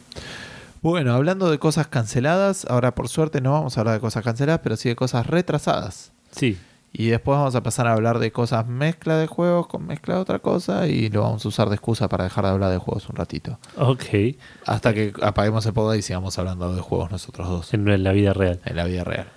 Eh, esta es una noticia cortita. El Mirror's Edge Catalyst que sale este año iba a salir el 24 de mayo y se, EA anunció que se, se retrasó para el 7 de junio en Norteamérica, el 9 de junio en Europa. O sea, dos semanas.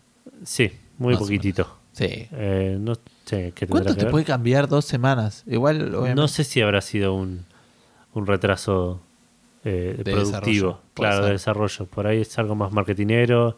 Encontraron un. Empiezan las vacaciones de verano, alguna gilada así, ¿viste? Ah, que lo puede ser. enganchan por otro lado desde un punto de vista más de, de comercial. Pero nada, dos semanas que si estabas esperando el juego no te cambian tanto. Sí, me olvidé. En realidad, antes de hablar de otras cosas, tenemos un par de noticias más.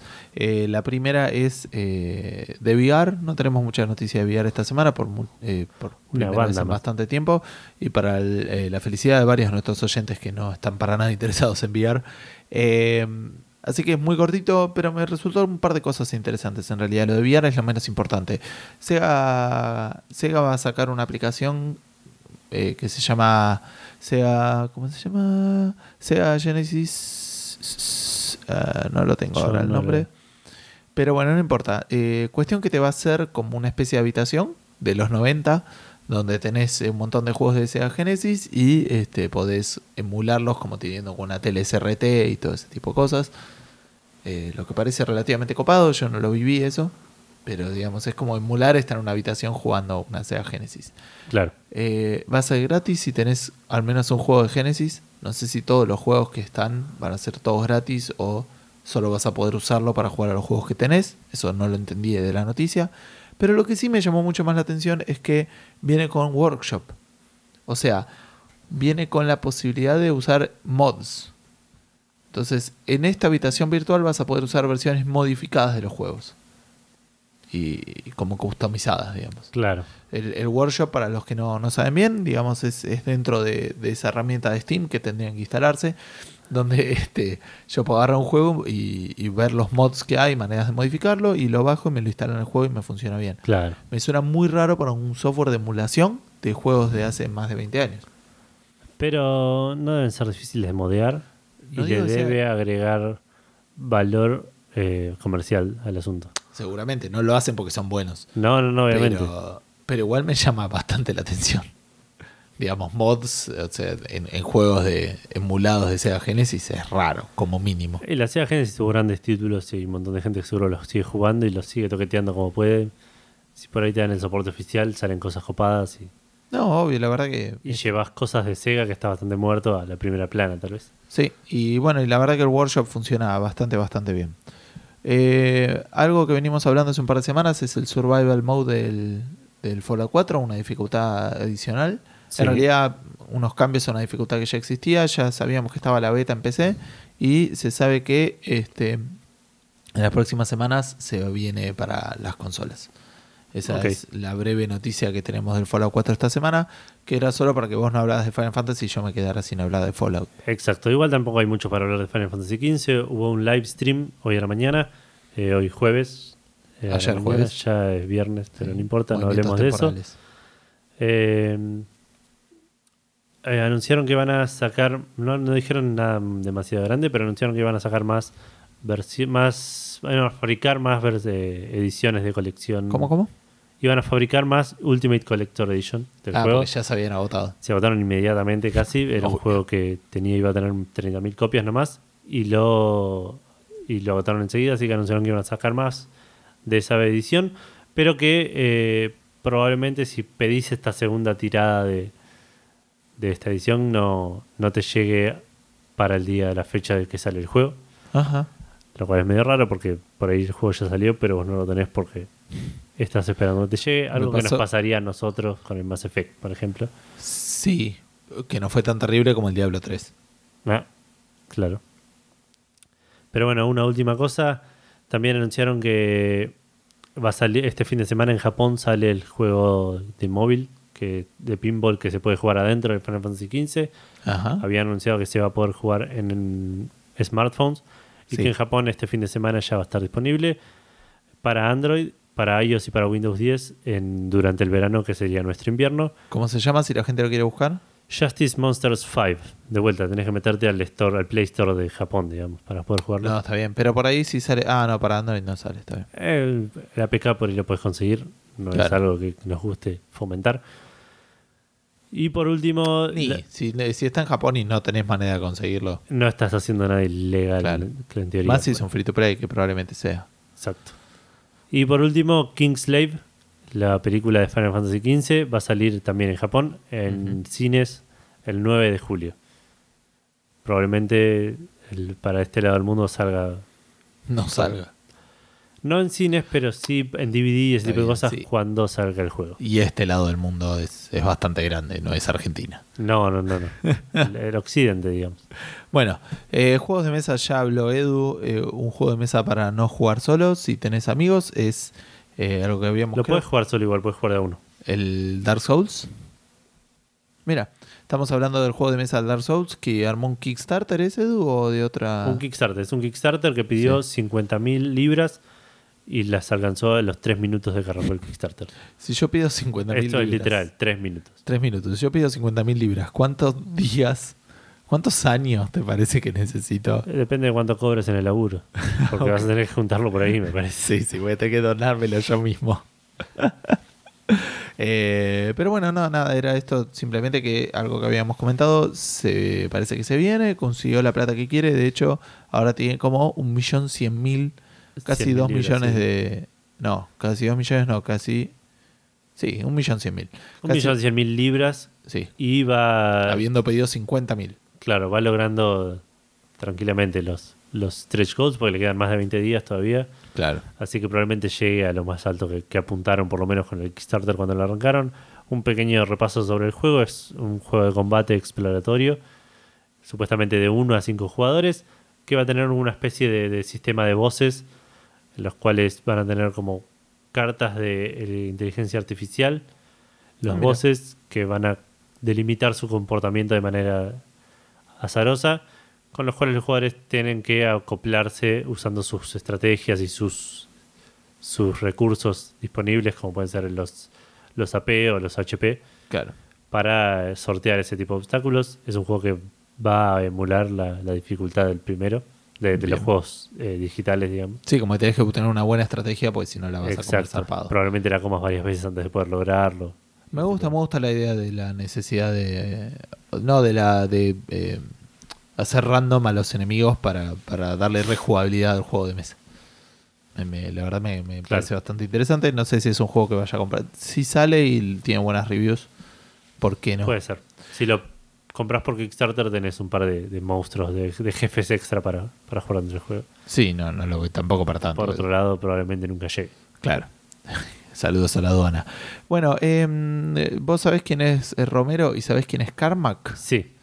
A ¿Quiénes Carmack son? me lo confundo mucho con Mark Cerny usualmente. De hecho, hoy lo vi en el video y no me costó reconocerlo. Yo estéticamente no lo tengo mucho. A Romero sí, porque tiene pelo largo, es fácil. Claro, es lo único que sabemos. Claro.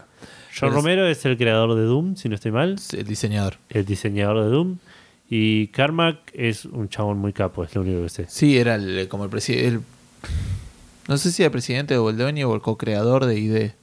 Claro. Eh, O al menos en el momento. ¿Ese es el que estaba laburando en Oculus? ¿O ese es Mark Cerny? ¿Ves? Esas cosas me confunden. No, creo que era Carmack. ¿Carmack está laburando en Oculus? No sé si por ahí ya no. Claro. Es este imposible saberlo. No está esa información en el universo. O bueno, por ahí sí, pero no estoy. Yo la busco, vos contanos qué están haciendo. Bueno, eh, no, igual no, no tengo mucho para contarles. Simplemente sacaron un trailer, así como emulando, y no voy a dar más detalles por si no la vieron, el final de, mm, de la última película de Star Wars. Y este donde se supone que eh, si la vieron la película y les interesa verlo, el video es, es cortito, son dos minutos y tiene, un- o sea, no es gracioso, pero está eh, llama la atención. Eh, pero por fuera de eso, el fin- la semana que viene, el 25 de abril, lunes, va a haber un anuncio más eh, formal sobre el juego que estarían trabajando esta gente, que se sabe por lo menos que es un first person shooter. Así que eh, lo vemos con ansias. Y había jugado la beta del Doom y la concha de la lora, pero bueno, ya está. Ya se me pasó, no jugué tanto, así que nada, se quedaron con la duda respecto a mi opinión sobre eso. Eh, y eh, también hay un link en el video a Nightwork Games, que es, es una- un estudio también de, de Romero, pareciera. Y hablando de desarrolladores o diseñadores de juegos FPS conocidos, ahora vamos a hablar de Ken Levine, Sí, creador de Bioshock. del Bioshock, sí. Sí, imagino Eh, que el System Shock también. Casi seguro que sí, sí. O por lo menos el 2. Me parece que el System Shock 2. Bueno, ahora está haciendo algo medio extraño. Ken Levine. Sí, Ken Levine está trabajando en lo que sería una película interactiva basada en la franquicia de Twilight Zone, la dimensión desconocida. Una película. Una Ah, película. interactiva. Una película interactiva, claro. Supuestamente él va a dirigirla y, y escribirla y va a usar elementos de, de jugabilidad, de gameplay, digamos, para eh, hacer la película lo más interactiva posible, en el sentido de que los jugadores, espectadores, tendrían que tomar decisiones. Algo, esto se vio algo en, en la película, en el- un capítulo de Futurama. Supuestamente en el futuro vas al cine y tenés un botón en el cual elegís qué está pasando, qué va a pasar en la película. Ah, Una mira. especie de elige tu propia aventura, lo hacían medio como un chiste, Estaba pensando en en eso. el cual había un, un chabón en la oficina hablando tipo, Pérez dice, no, hay un tiroteo, no sé dónde, tenés que ir a resolverlo. Y decía, apriete el botón 1 si querés que vaya al tiroteo, apriete el botón 2 si querés que siga, termine con su papeleo. y todos apretaban en uno y en la pantalla aparecía, todos eligieron 2. Y el chabón terminaba revisando papeles. Bueno, esto va a ser algo parecido, esperemos que no tan trucho. Pero la idea es que los espectadores puedan eh, elegir qué hace el personaje a lo largo de la película, medio a lo Telltale Games, Claro. Eh, y eso afecte el resto de la película, llevando al final que tenga un twist medio raro. Eh, le- como todas las películas de, como todos los capítulos de la dimensión desconocida, ¿no? Que tenían ese, ese giro al final en el cual, ah, no, al final. Edu, es una serie del 59. No sé por qué estás hablando como si. ¿No la viste nunca?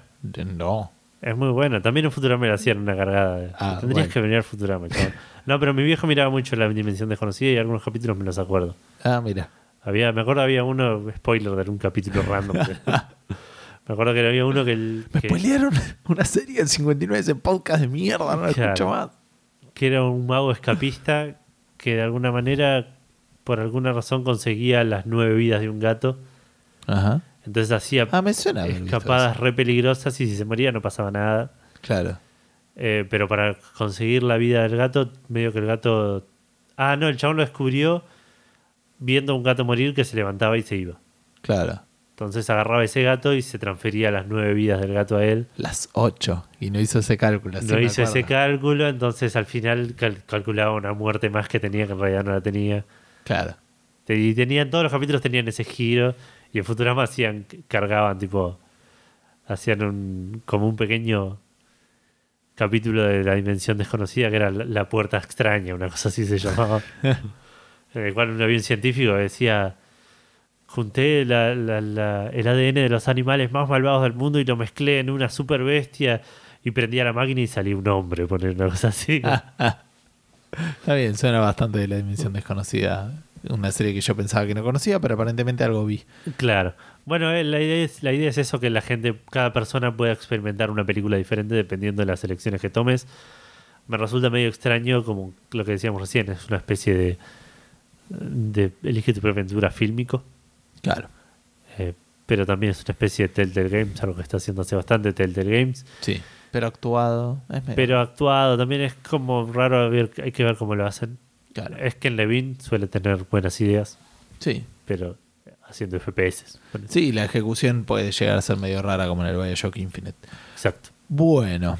eh, Netflix Defenders. Sí, No salió, va a salir esta serie hablando de Defenders es la serie es la serie de cómics que junta a los cuatro superhéroes que ahora está agarrando Netflix, digamos, que serían. Daredevil, Jessica Jones, Luke Cage y Iron Fist. Ok. Esos cuatro serían los cuatro Defenders. Ya sabemos que ya, ya hay una serie de Daredevil con dos temporadas. Sí. Hay una serie de Jessica Jones con una temporada que ya se anunció la segunda. Hay un adelanto de. Se viene Luke la Cage. serie de Luke Cage ahora a mediados de año y se sabe que ya está eh, el actor que va a representar a Iron Fist en su propia serie. Todo esto va a culminar en que nos junten en una serie de Defenders que también va a estar dirigida por los mismos que dirigen Daredevil. Va a ser la Avengers de.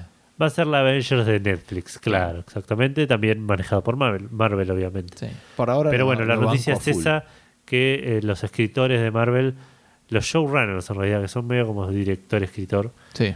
van a ser los que van a showrunnear Los showrunners de Daredevil. De Daredevil. Claro. Van a ser los que van a seguir esta, esta nueva serie. Exacto. Bien, ahora voy a hablar yo dos segunditos, pero igual es rapidito. Estoy hablando del Dead Rising, una película, un juego que tiene una película basada en ese juego, que es Dead Rising, no me acuerdo cómo se llamaba la original, pero ahora está la 2, Endgame, que sacaron un par de, una fotito que está bastante piola, y la película va a salir el eh, 20 de junio en Crackle. Crackle, la concha de tu madre, te tengo en mi tele, déjame ver la película original, que acá lo tengo, se llama Watchtower, pero no me la deja ver. Porque son unos forros, así que tengo, teniendo el servicio de Crackle, una película hecha por ellos, a diferencia de Netflix, creo que la voy a tener que bajar. Eh, ¿Estás pagando Crackle? no, no es gratis. ¿Es gratis? ¿No tiene un servicio de suscripción? No. Tiene propagandas. Ok. Y tengo parte de noticia de la de Sega que no sé, la pegué mal, qué sé yo. Este, Cosas que pasan. pero bueno, la película va a salir el 20 de junio. eh, pero bueno, me, me interesa porque vi la un 30-40% de la una y me esperar a que te vayas de vacaciones a Estados Unidos y llevarte la tele. Sí, sí, algo que me encanta es ponerme a ver películas cuando estoy de vacaciones. Bueno, eh, ¿querés contarnos cuál es la última noticia de este episodio de Café Fandango que se Sí. escucha de una manera muy distinta? Exacto. Eh, la última noticia tiene que ver con Game of Thrones. Game of Thrones arranca este domingo 24 de abril, la sexta temporada. Esa temporada de mierda en la que van a spoilear los libros porque el gordo en vez de escribir los libros se puso a escribir una carta pidiendo perdón de que no estaba escribiendo el libro. Donde morían los personajes en el medio todo. Claro, tipo en el medio de su carta se moría tipo la persona con la quien le estaba pidiendo perdón. Claro, claro. Eh, como dije, esta es la temporada 6. Se sabe que la, la- el- la serie va a tener 8 temporadas, Sí. que va a terminar en la octava temporada. Ahora Sí. este año renovaron para la séptima. O sea, ya sabemos que te vas a poner el final del libro, además. Probablemente, probablemente, porque según entiendo, los dos apuntan al mismo lugar. Ajá. Lo que sí es la noticia es que las próximas dos temporadas, que son las 7 y la 8, las últimas dos, van a tener menos capítulos que lo que vienen teniendo las demás. Ajá. Hasta ahora de la temporada 1 a la 6, eh, entiendo que la 6 también, no lo sé porque no salió todavía, pero de la 1 a la 5 por lo menos seguro, tuvieron 10 capítulos cada temporada. Ok. O sea, dos meses y medio a un capítulo por, por semana. Eh, claro, ponele. Y las próximas dos temporadas, el chabón dijo, termina esta temporada 6 y nos quedan aproximadamente 13 capítulos para mandar. Así que las próximas temporadas van a estar compuestas de Siete y 6 o seis. 7 capítulos. Claro. Exacto. No está, dijo el chabón, no está nada escrito en piedra, no, no hay nada no hay, na- no hay nada definido todavía, pero apuntan a eso. Esa es la estructura. Pero después le, se llenan de plata y hacen como Tal cual, y hacen una temporada Mother, 9, un spin-off. una temporada de, de- de- del Del- último fin de semana, una cosa así. una cosa así. Eh, sí, de hecho el gordo estuvo hablando ya de los spin-offs que se podrían hacer de, cosas. Tienen, tiene libros spin-offs el chabón. Sí, Que aparte, no sé si los escribió él. pero toda la historia de que da origen a... Tiene mil historias. Es, Sí. es un universo muy rico realmente el, del de, sí. el de Game of Thrones. Bueno, y, y me da la sensación, o nos daba a nosotros la sensación de que esta temporada, estas futuras temporadas, viniendo de temporadas de 8, de, perdón, de 10 capítulos, se van a sentir bastante cortas, es casi Y casi la cuatro mitad, o tres claro. capítulos menos. Y quisimos trasladar esto un poco a los juegos y para eso tenemos la gran oportunidad de la pregunta Fandango. ¿Qué es la pregunta Fandango? Me preguntás, hipotético oyente. Eh, Eduardo Real te va a responder en este momento. La pregunta Fandango es una pregunta que hacemos todos los martes al mediodía en nuestra fanpage y en Twitter y los miércoles al mediodía en el grupo de Checkpointers, un grupo lleno de gente recopada perteneciente al podcast de Checkpoint, Sí. eh, a quienes le mandamos un saludo y les agradecemos como siempre el espacio que nos brindan para compartir la pregunta. Es una pregunta que hacemos en la cual le damos la oportunidad a ustedes, los oyentes, de participar. Si la responden antes de que empecemos a grabar el podcast, usualmente Claro. leemos la respuesta en vivo. O incluso si respondes mientras estamos grabando, Exacto. pero no se dio el caso. No, alguna vez pasó, ¿eh? No, no, no hoy. No, hoy no es el caso de hoy. Pero sí, la pregunta de hoy apuntaba a lo que dijo Gus eh, al trasladar esto de la temporada corta de Game of Thrones a los videojuegos, preguntando qué juego te resultó eh, corto. Lo terminaste y dijiste esto tendría que haber sido más largo o podría haber sido más largo. Exacto. Bueno, entonces te leo un poquito las respuestas de... Uy, tendría que haber buscado las respuestas de Twitter, pero por suerte tengo las de Facebook aquí a mano. Eh, si no fuera porque Facebook... No tenemos muchas respuestas de checkpointers, así que mientras yo leo las de checkpointers Yo- después de esto, yo vas me a tener poco tiempo. Sí, sí, no te preocupes. José Alejandro Menéndez dice puto al que lee. Así que me está puteando a mí, porque lo estoy leyendo y él sabía que lo iba a leer yo, porque siempre yo leo Exacto. Facebook. Así que me está diciendo puto Gustavo. Da la concha tu madre, José. Eh, primera respuesta: StarCraft 2, Legacy of the Void, por ser el cierre de la saga. Para mí tendría que tener unas cuantas misiones más. Me parece que Blizzard piensa como yo, porque está sacando las misiones de Nova. Sí. Pillars of Eternity, esperaba 100 horas de juego, a las 50 se les arrancó hasta el final. No, yo también, si lo jugara, esperaría 100 horas, ponele. ¿Te acordás cuando jugábamos Divinity? Uy, tendríamos que. eh, bueno, comparte la respuesta de Sebastián Recalde, que eh, dijo el Black de PlayStation 2 y dijo un juego más que Es un después lo shooter. ¿no? Sí. Eh, Blade and Souls, increíble lo poco que me duraron las ganas de jugarlo. y el XCOM 2. Puede ser tan largo como uno quiera, pero dando algunos pasos precisos con las investigaciones y el cumplimiento de objetivos, las misiones eh, desbarrancan, digamos, en un final abrupto. Después, eh, me falta una respuesta acá. Ahora te digo. Ahora la voy a buscar. Decime porque las eh, tengo acá todas. Me falta la respuesta de Damián Castro. Lo tengo acá arriba. Bueno, dale, dame dos segundos que leo las otras. Sebastián Recalde, además del Black, agrega el Killzone 2, que lo jugó hace poco, que te tapa mucho la historia, pero cuando te das cuenta no llegaste ni a las 8 horas. Diego Coronel dice, eh, del pibe, el clásico Double Dragon 1 le parecía largo y dificilísimo. En un ataque de nostalgia, la otra vuelta lo volví a jugar y lo pasó en 15 minutos. Esos juegos de arcade son terribles Sí. cuando lo ves a jugar. El de los Simpsons, boludo, no dura nada. Nada. Con fichas infinitas cualquiera. Sí, sí, sí, pero lo también lo terminamos en dos horas, menos. Sí, menos, menos. Y nos dejó un mensaje muy bueno el podcast, chicos, así que muchísimas gracias. Muchas Diego. gracias, Diego. Un saludo para vos. ¿Y tenés el comentario también? Que no sé por qué no lo puedo... Sí, dice que no se le viene ninguno a la cabeza. Generalmente sucede que no suele jugar de corrido y lo voy escuchando a lo largo de una, de una lo vas semana. escuchando o jugando, ¿no? Digamos. Eh, lo voy espaciando, perdón. Ah, eh, a lo largo de una semana o mes a los juegos. Así que de esa manera no me doy cuenta si es largo o corto. Como para no dejar la respuesta vacía, voy a decir Portal. No sé si me pareció corto en su momento, pero seguro que me quedé con más ganas de más. Y ahí aparecieron los niveles hechos por los usuarios para llenar ese vacío. Y ya está, con eso Sí, está... tal cual. Vamos a checkpointers. Dale.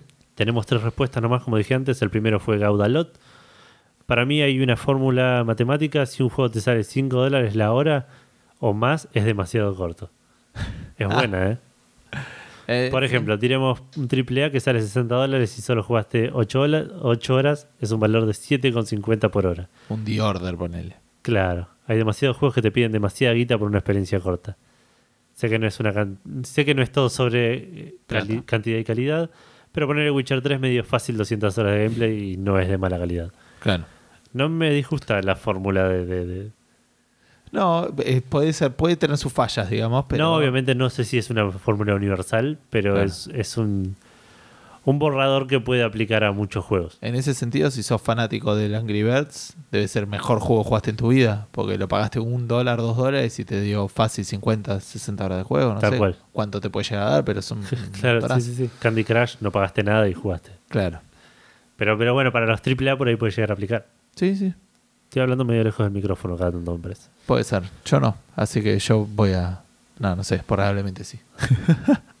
Eh, siguiendo con Neko Bacciani, Sí. dice, ¿hay diferencia entre juego que se siente corto porque está mal manejado el ritmo o juego que se siente corto porque tenés ganas de seguir jugando? Lo pensé. En realidad yo me refería a las dos. Yo Bueno, lo pensé no- como las dos, claro. no quería lo meter... y- lo pensaba escribir en la pregunta y después dije... Eh, eh, tampoco queríamos No manchar por ahí la, tanto y eso, sí. Aparte no sabía bien cómo condicionar a lo- los No sabía bien cómo expresarlo. Porque si vos decís un juego que te pareció malo, entonces no te parece corto, pero es raro, es raro. Claro. Como el Neko lo expresó mucho mejor de lo que se me hubiera ocurrido a mí. Bueno, bien por Neko. Eh, dijo Journey y Firewatch para mí son juegos que manejan súper bien el ritmo y se siente que duran exactamente lo que tienen que durar.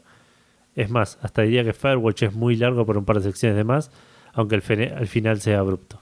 Ajá. Dragon Age Inquisition, por más largo que sea, maneja mal el final y se siente que se quedaron cortos. O sea, Mm. les falta más desarrollo, pero eso es independientemente de la duración para mí. Ok. Me sigo alejando del micrófono. Y Agus Ríos dice Dark Souls 3, la verdad, que salió la semana pasada. Así que como mucho dura una semana y media. Claro. Eh, mejor de los casos. claro, sí, tirando el tope. No, bueno, se podía jugar antes si hacías un truquito para jugar la versión oriental y eso. Ah, puede ser. Eh, capaz dice porque lo pasé demasiado rápido y de golpe. Y, pero bueno, Muy si posiblemente, chabón. si te quedaste con ganas, se cuenta como que es demasiado corto. Claro. ¿Tenés Twitter? ¿Estás listo? Tengo Twitter, tengo Twitter. Eh, Frank Quiroga, eh, que creo que es la primera vez que responde en Twitter, así que le mandamos un saludo. Dice Metal Gear Solid 5 Ground Zeroes. Este, a lo cual después Matías Paz le dice, dijeron juegos, no demos. así que se puso bardero. Eh, pero después respondió por acá. Eh, puso, sí, Rayman Legends tiene eh, fantastillones de niveles, pero es tan hermoso y divertido que igualmente se me hizo ultra corto. Y Flower, que aunque nadie sabría cómo es el final por el trance hippie que te, te agarraría. Eh, creo que... Y no, después Pyro nos dejó un par de mensajes en Twitter, pero no son de la pregunta Fandango. Así que esas son las dos respuestas. Yo al principio estaba medio dudoso de esta pregunta porque no se me ocurría una, pero A después... mí se me ocurrieron un montón al toque. No, a mí después cuando se me ocurrió una que claramente dice, que- dije, este juego es demasiado corto y, y incluso mal, en- o sea, no malo, pero como crítica, es demasiado Sí. corto. Y es el eh, Broken Age. A mí no me pareció corto. Me pareció eh, muy corto, digamos. O, o corto, si querés, no corto en longitud, pero sí corto, eh, acotado, no sé cómo decirlo, corto en, en scope, en, no sé cómo decirlo, ¿me entendés? Es como que, además de ser corto en duración, me pareció que fue corto en lo que exploró de lo que podría haber explorado. Claro, como que se quedaron un poco, un poco Espe- abarcativo. Especialmente en la segunda parte, que todo se hace en el mismo lugar que la primera parte. Puede ser. Eh, sí, no, no me pasó con el Broken Age. Sí me pasó como uno que mencioné hace un tiempo que se llama Murder, Ajá. que es un juego que es una demo casi. Dura, es el que dije, lo conté hace un tiempo. Ah, 20 minutos. Si dura 20 minutos es un montonazo. Y es un juego que prometía muchísimo. Lo, lo- lo empezás a jugar y decís esto me, ya me atrapó. Lo empezás a jugar y lo jugaste. O sea, son 20 claro, minutos. tal cual. Em- Empezaste, lo empecé a jugar y dije me encanta el setting, me encanta la estética. Y Me para cuando, cuando terminé de decir eso, dije "Es- la estética estuvo buenísima el setting también. ¿Qué pasó con el juego? Después el Prince of Persia, es un juego que me, me- no sé si me pareció corto, pero me El sorprendió. El, primero, el primero de todos Sí. me sorprendió, que me pasó algo parecido a lo que dijo Double, de Double Dragon, Sí. eh, que es, es un juego que de chico lo recordaba como súper largo Ajá. Y eh, dura una hora, como Y mucho. como máximo, sí. Claro. Eh, así que eso me pareció el- bastante corto. Te me he hecho uno, el- hace poco que lo jugué, el Day of the, el, eh, no, Day of the Tentacle, no, el eh, Indiana Jones and the Fate of Atlantis. Es más corto Ah. de lo que yo recordaba también.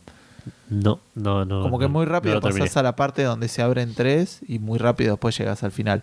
No es cortísimo, pero es este, qué sé yo. Me, me hubiera gustado que fuera más largo Claro. o más, o más desarrollado en algunas partes. Estaba por decir uno y me lo olvidé. Ah, te interrumpí, perdón. No, no, no, recién eh, me distraje pensando en el.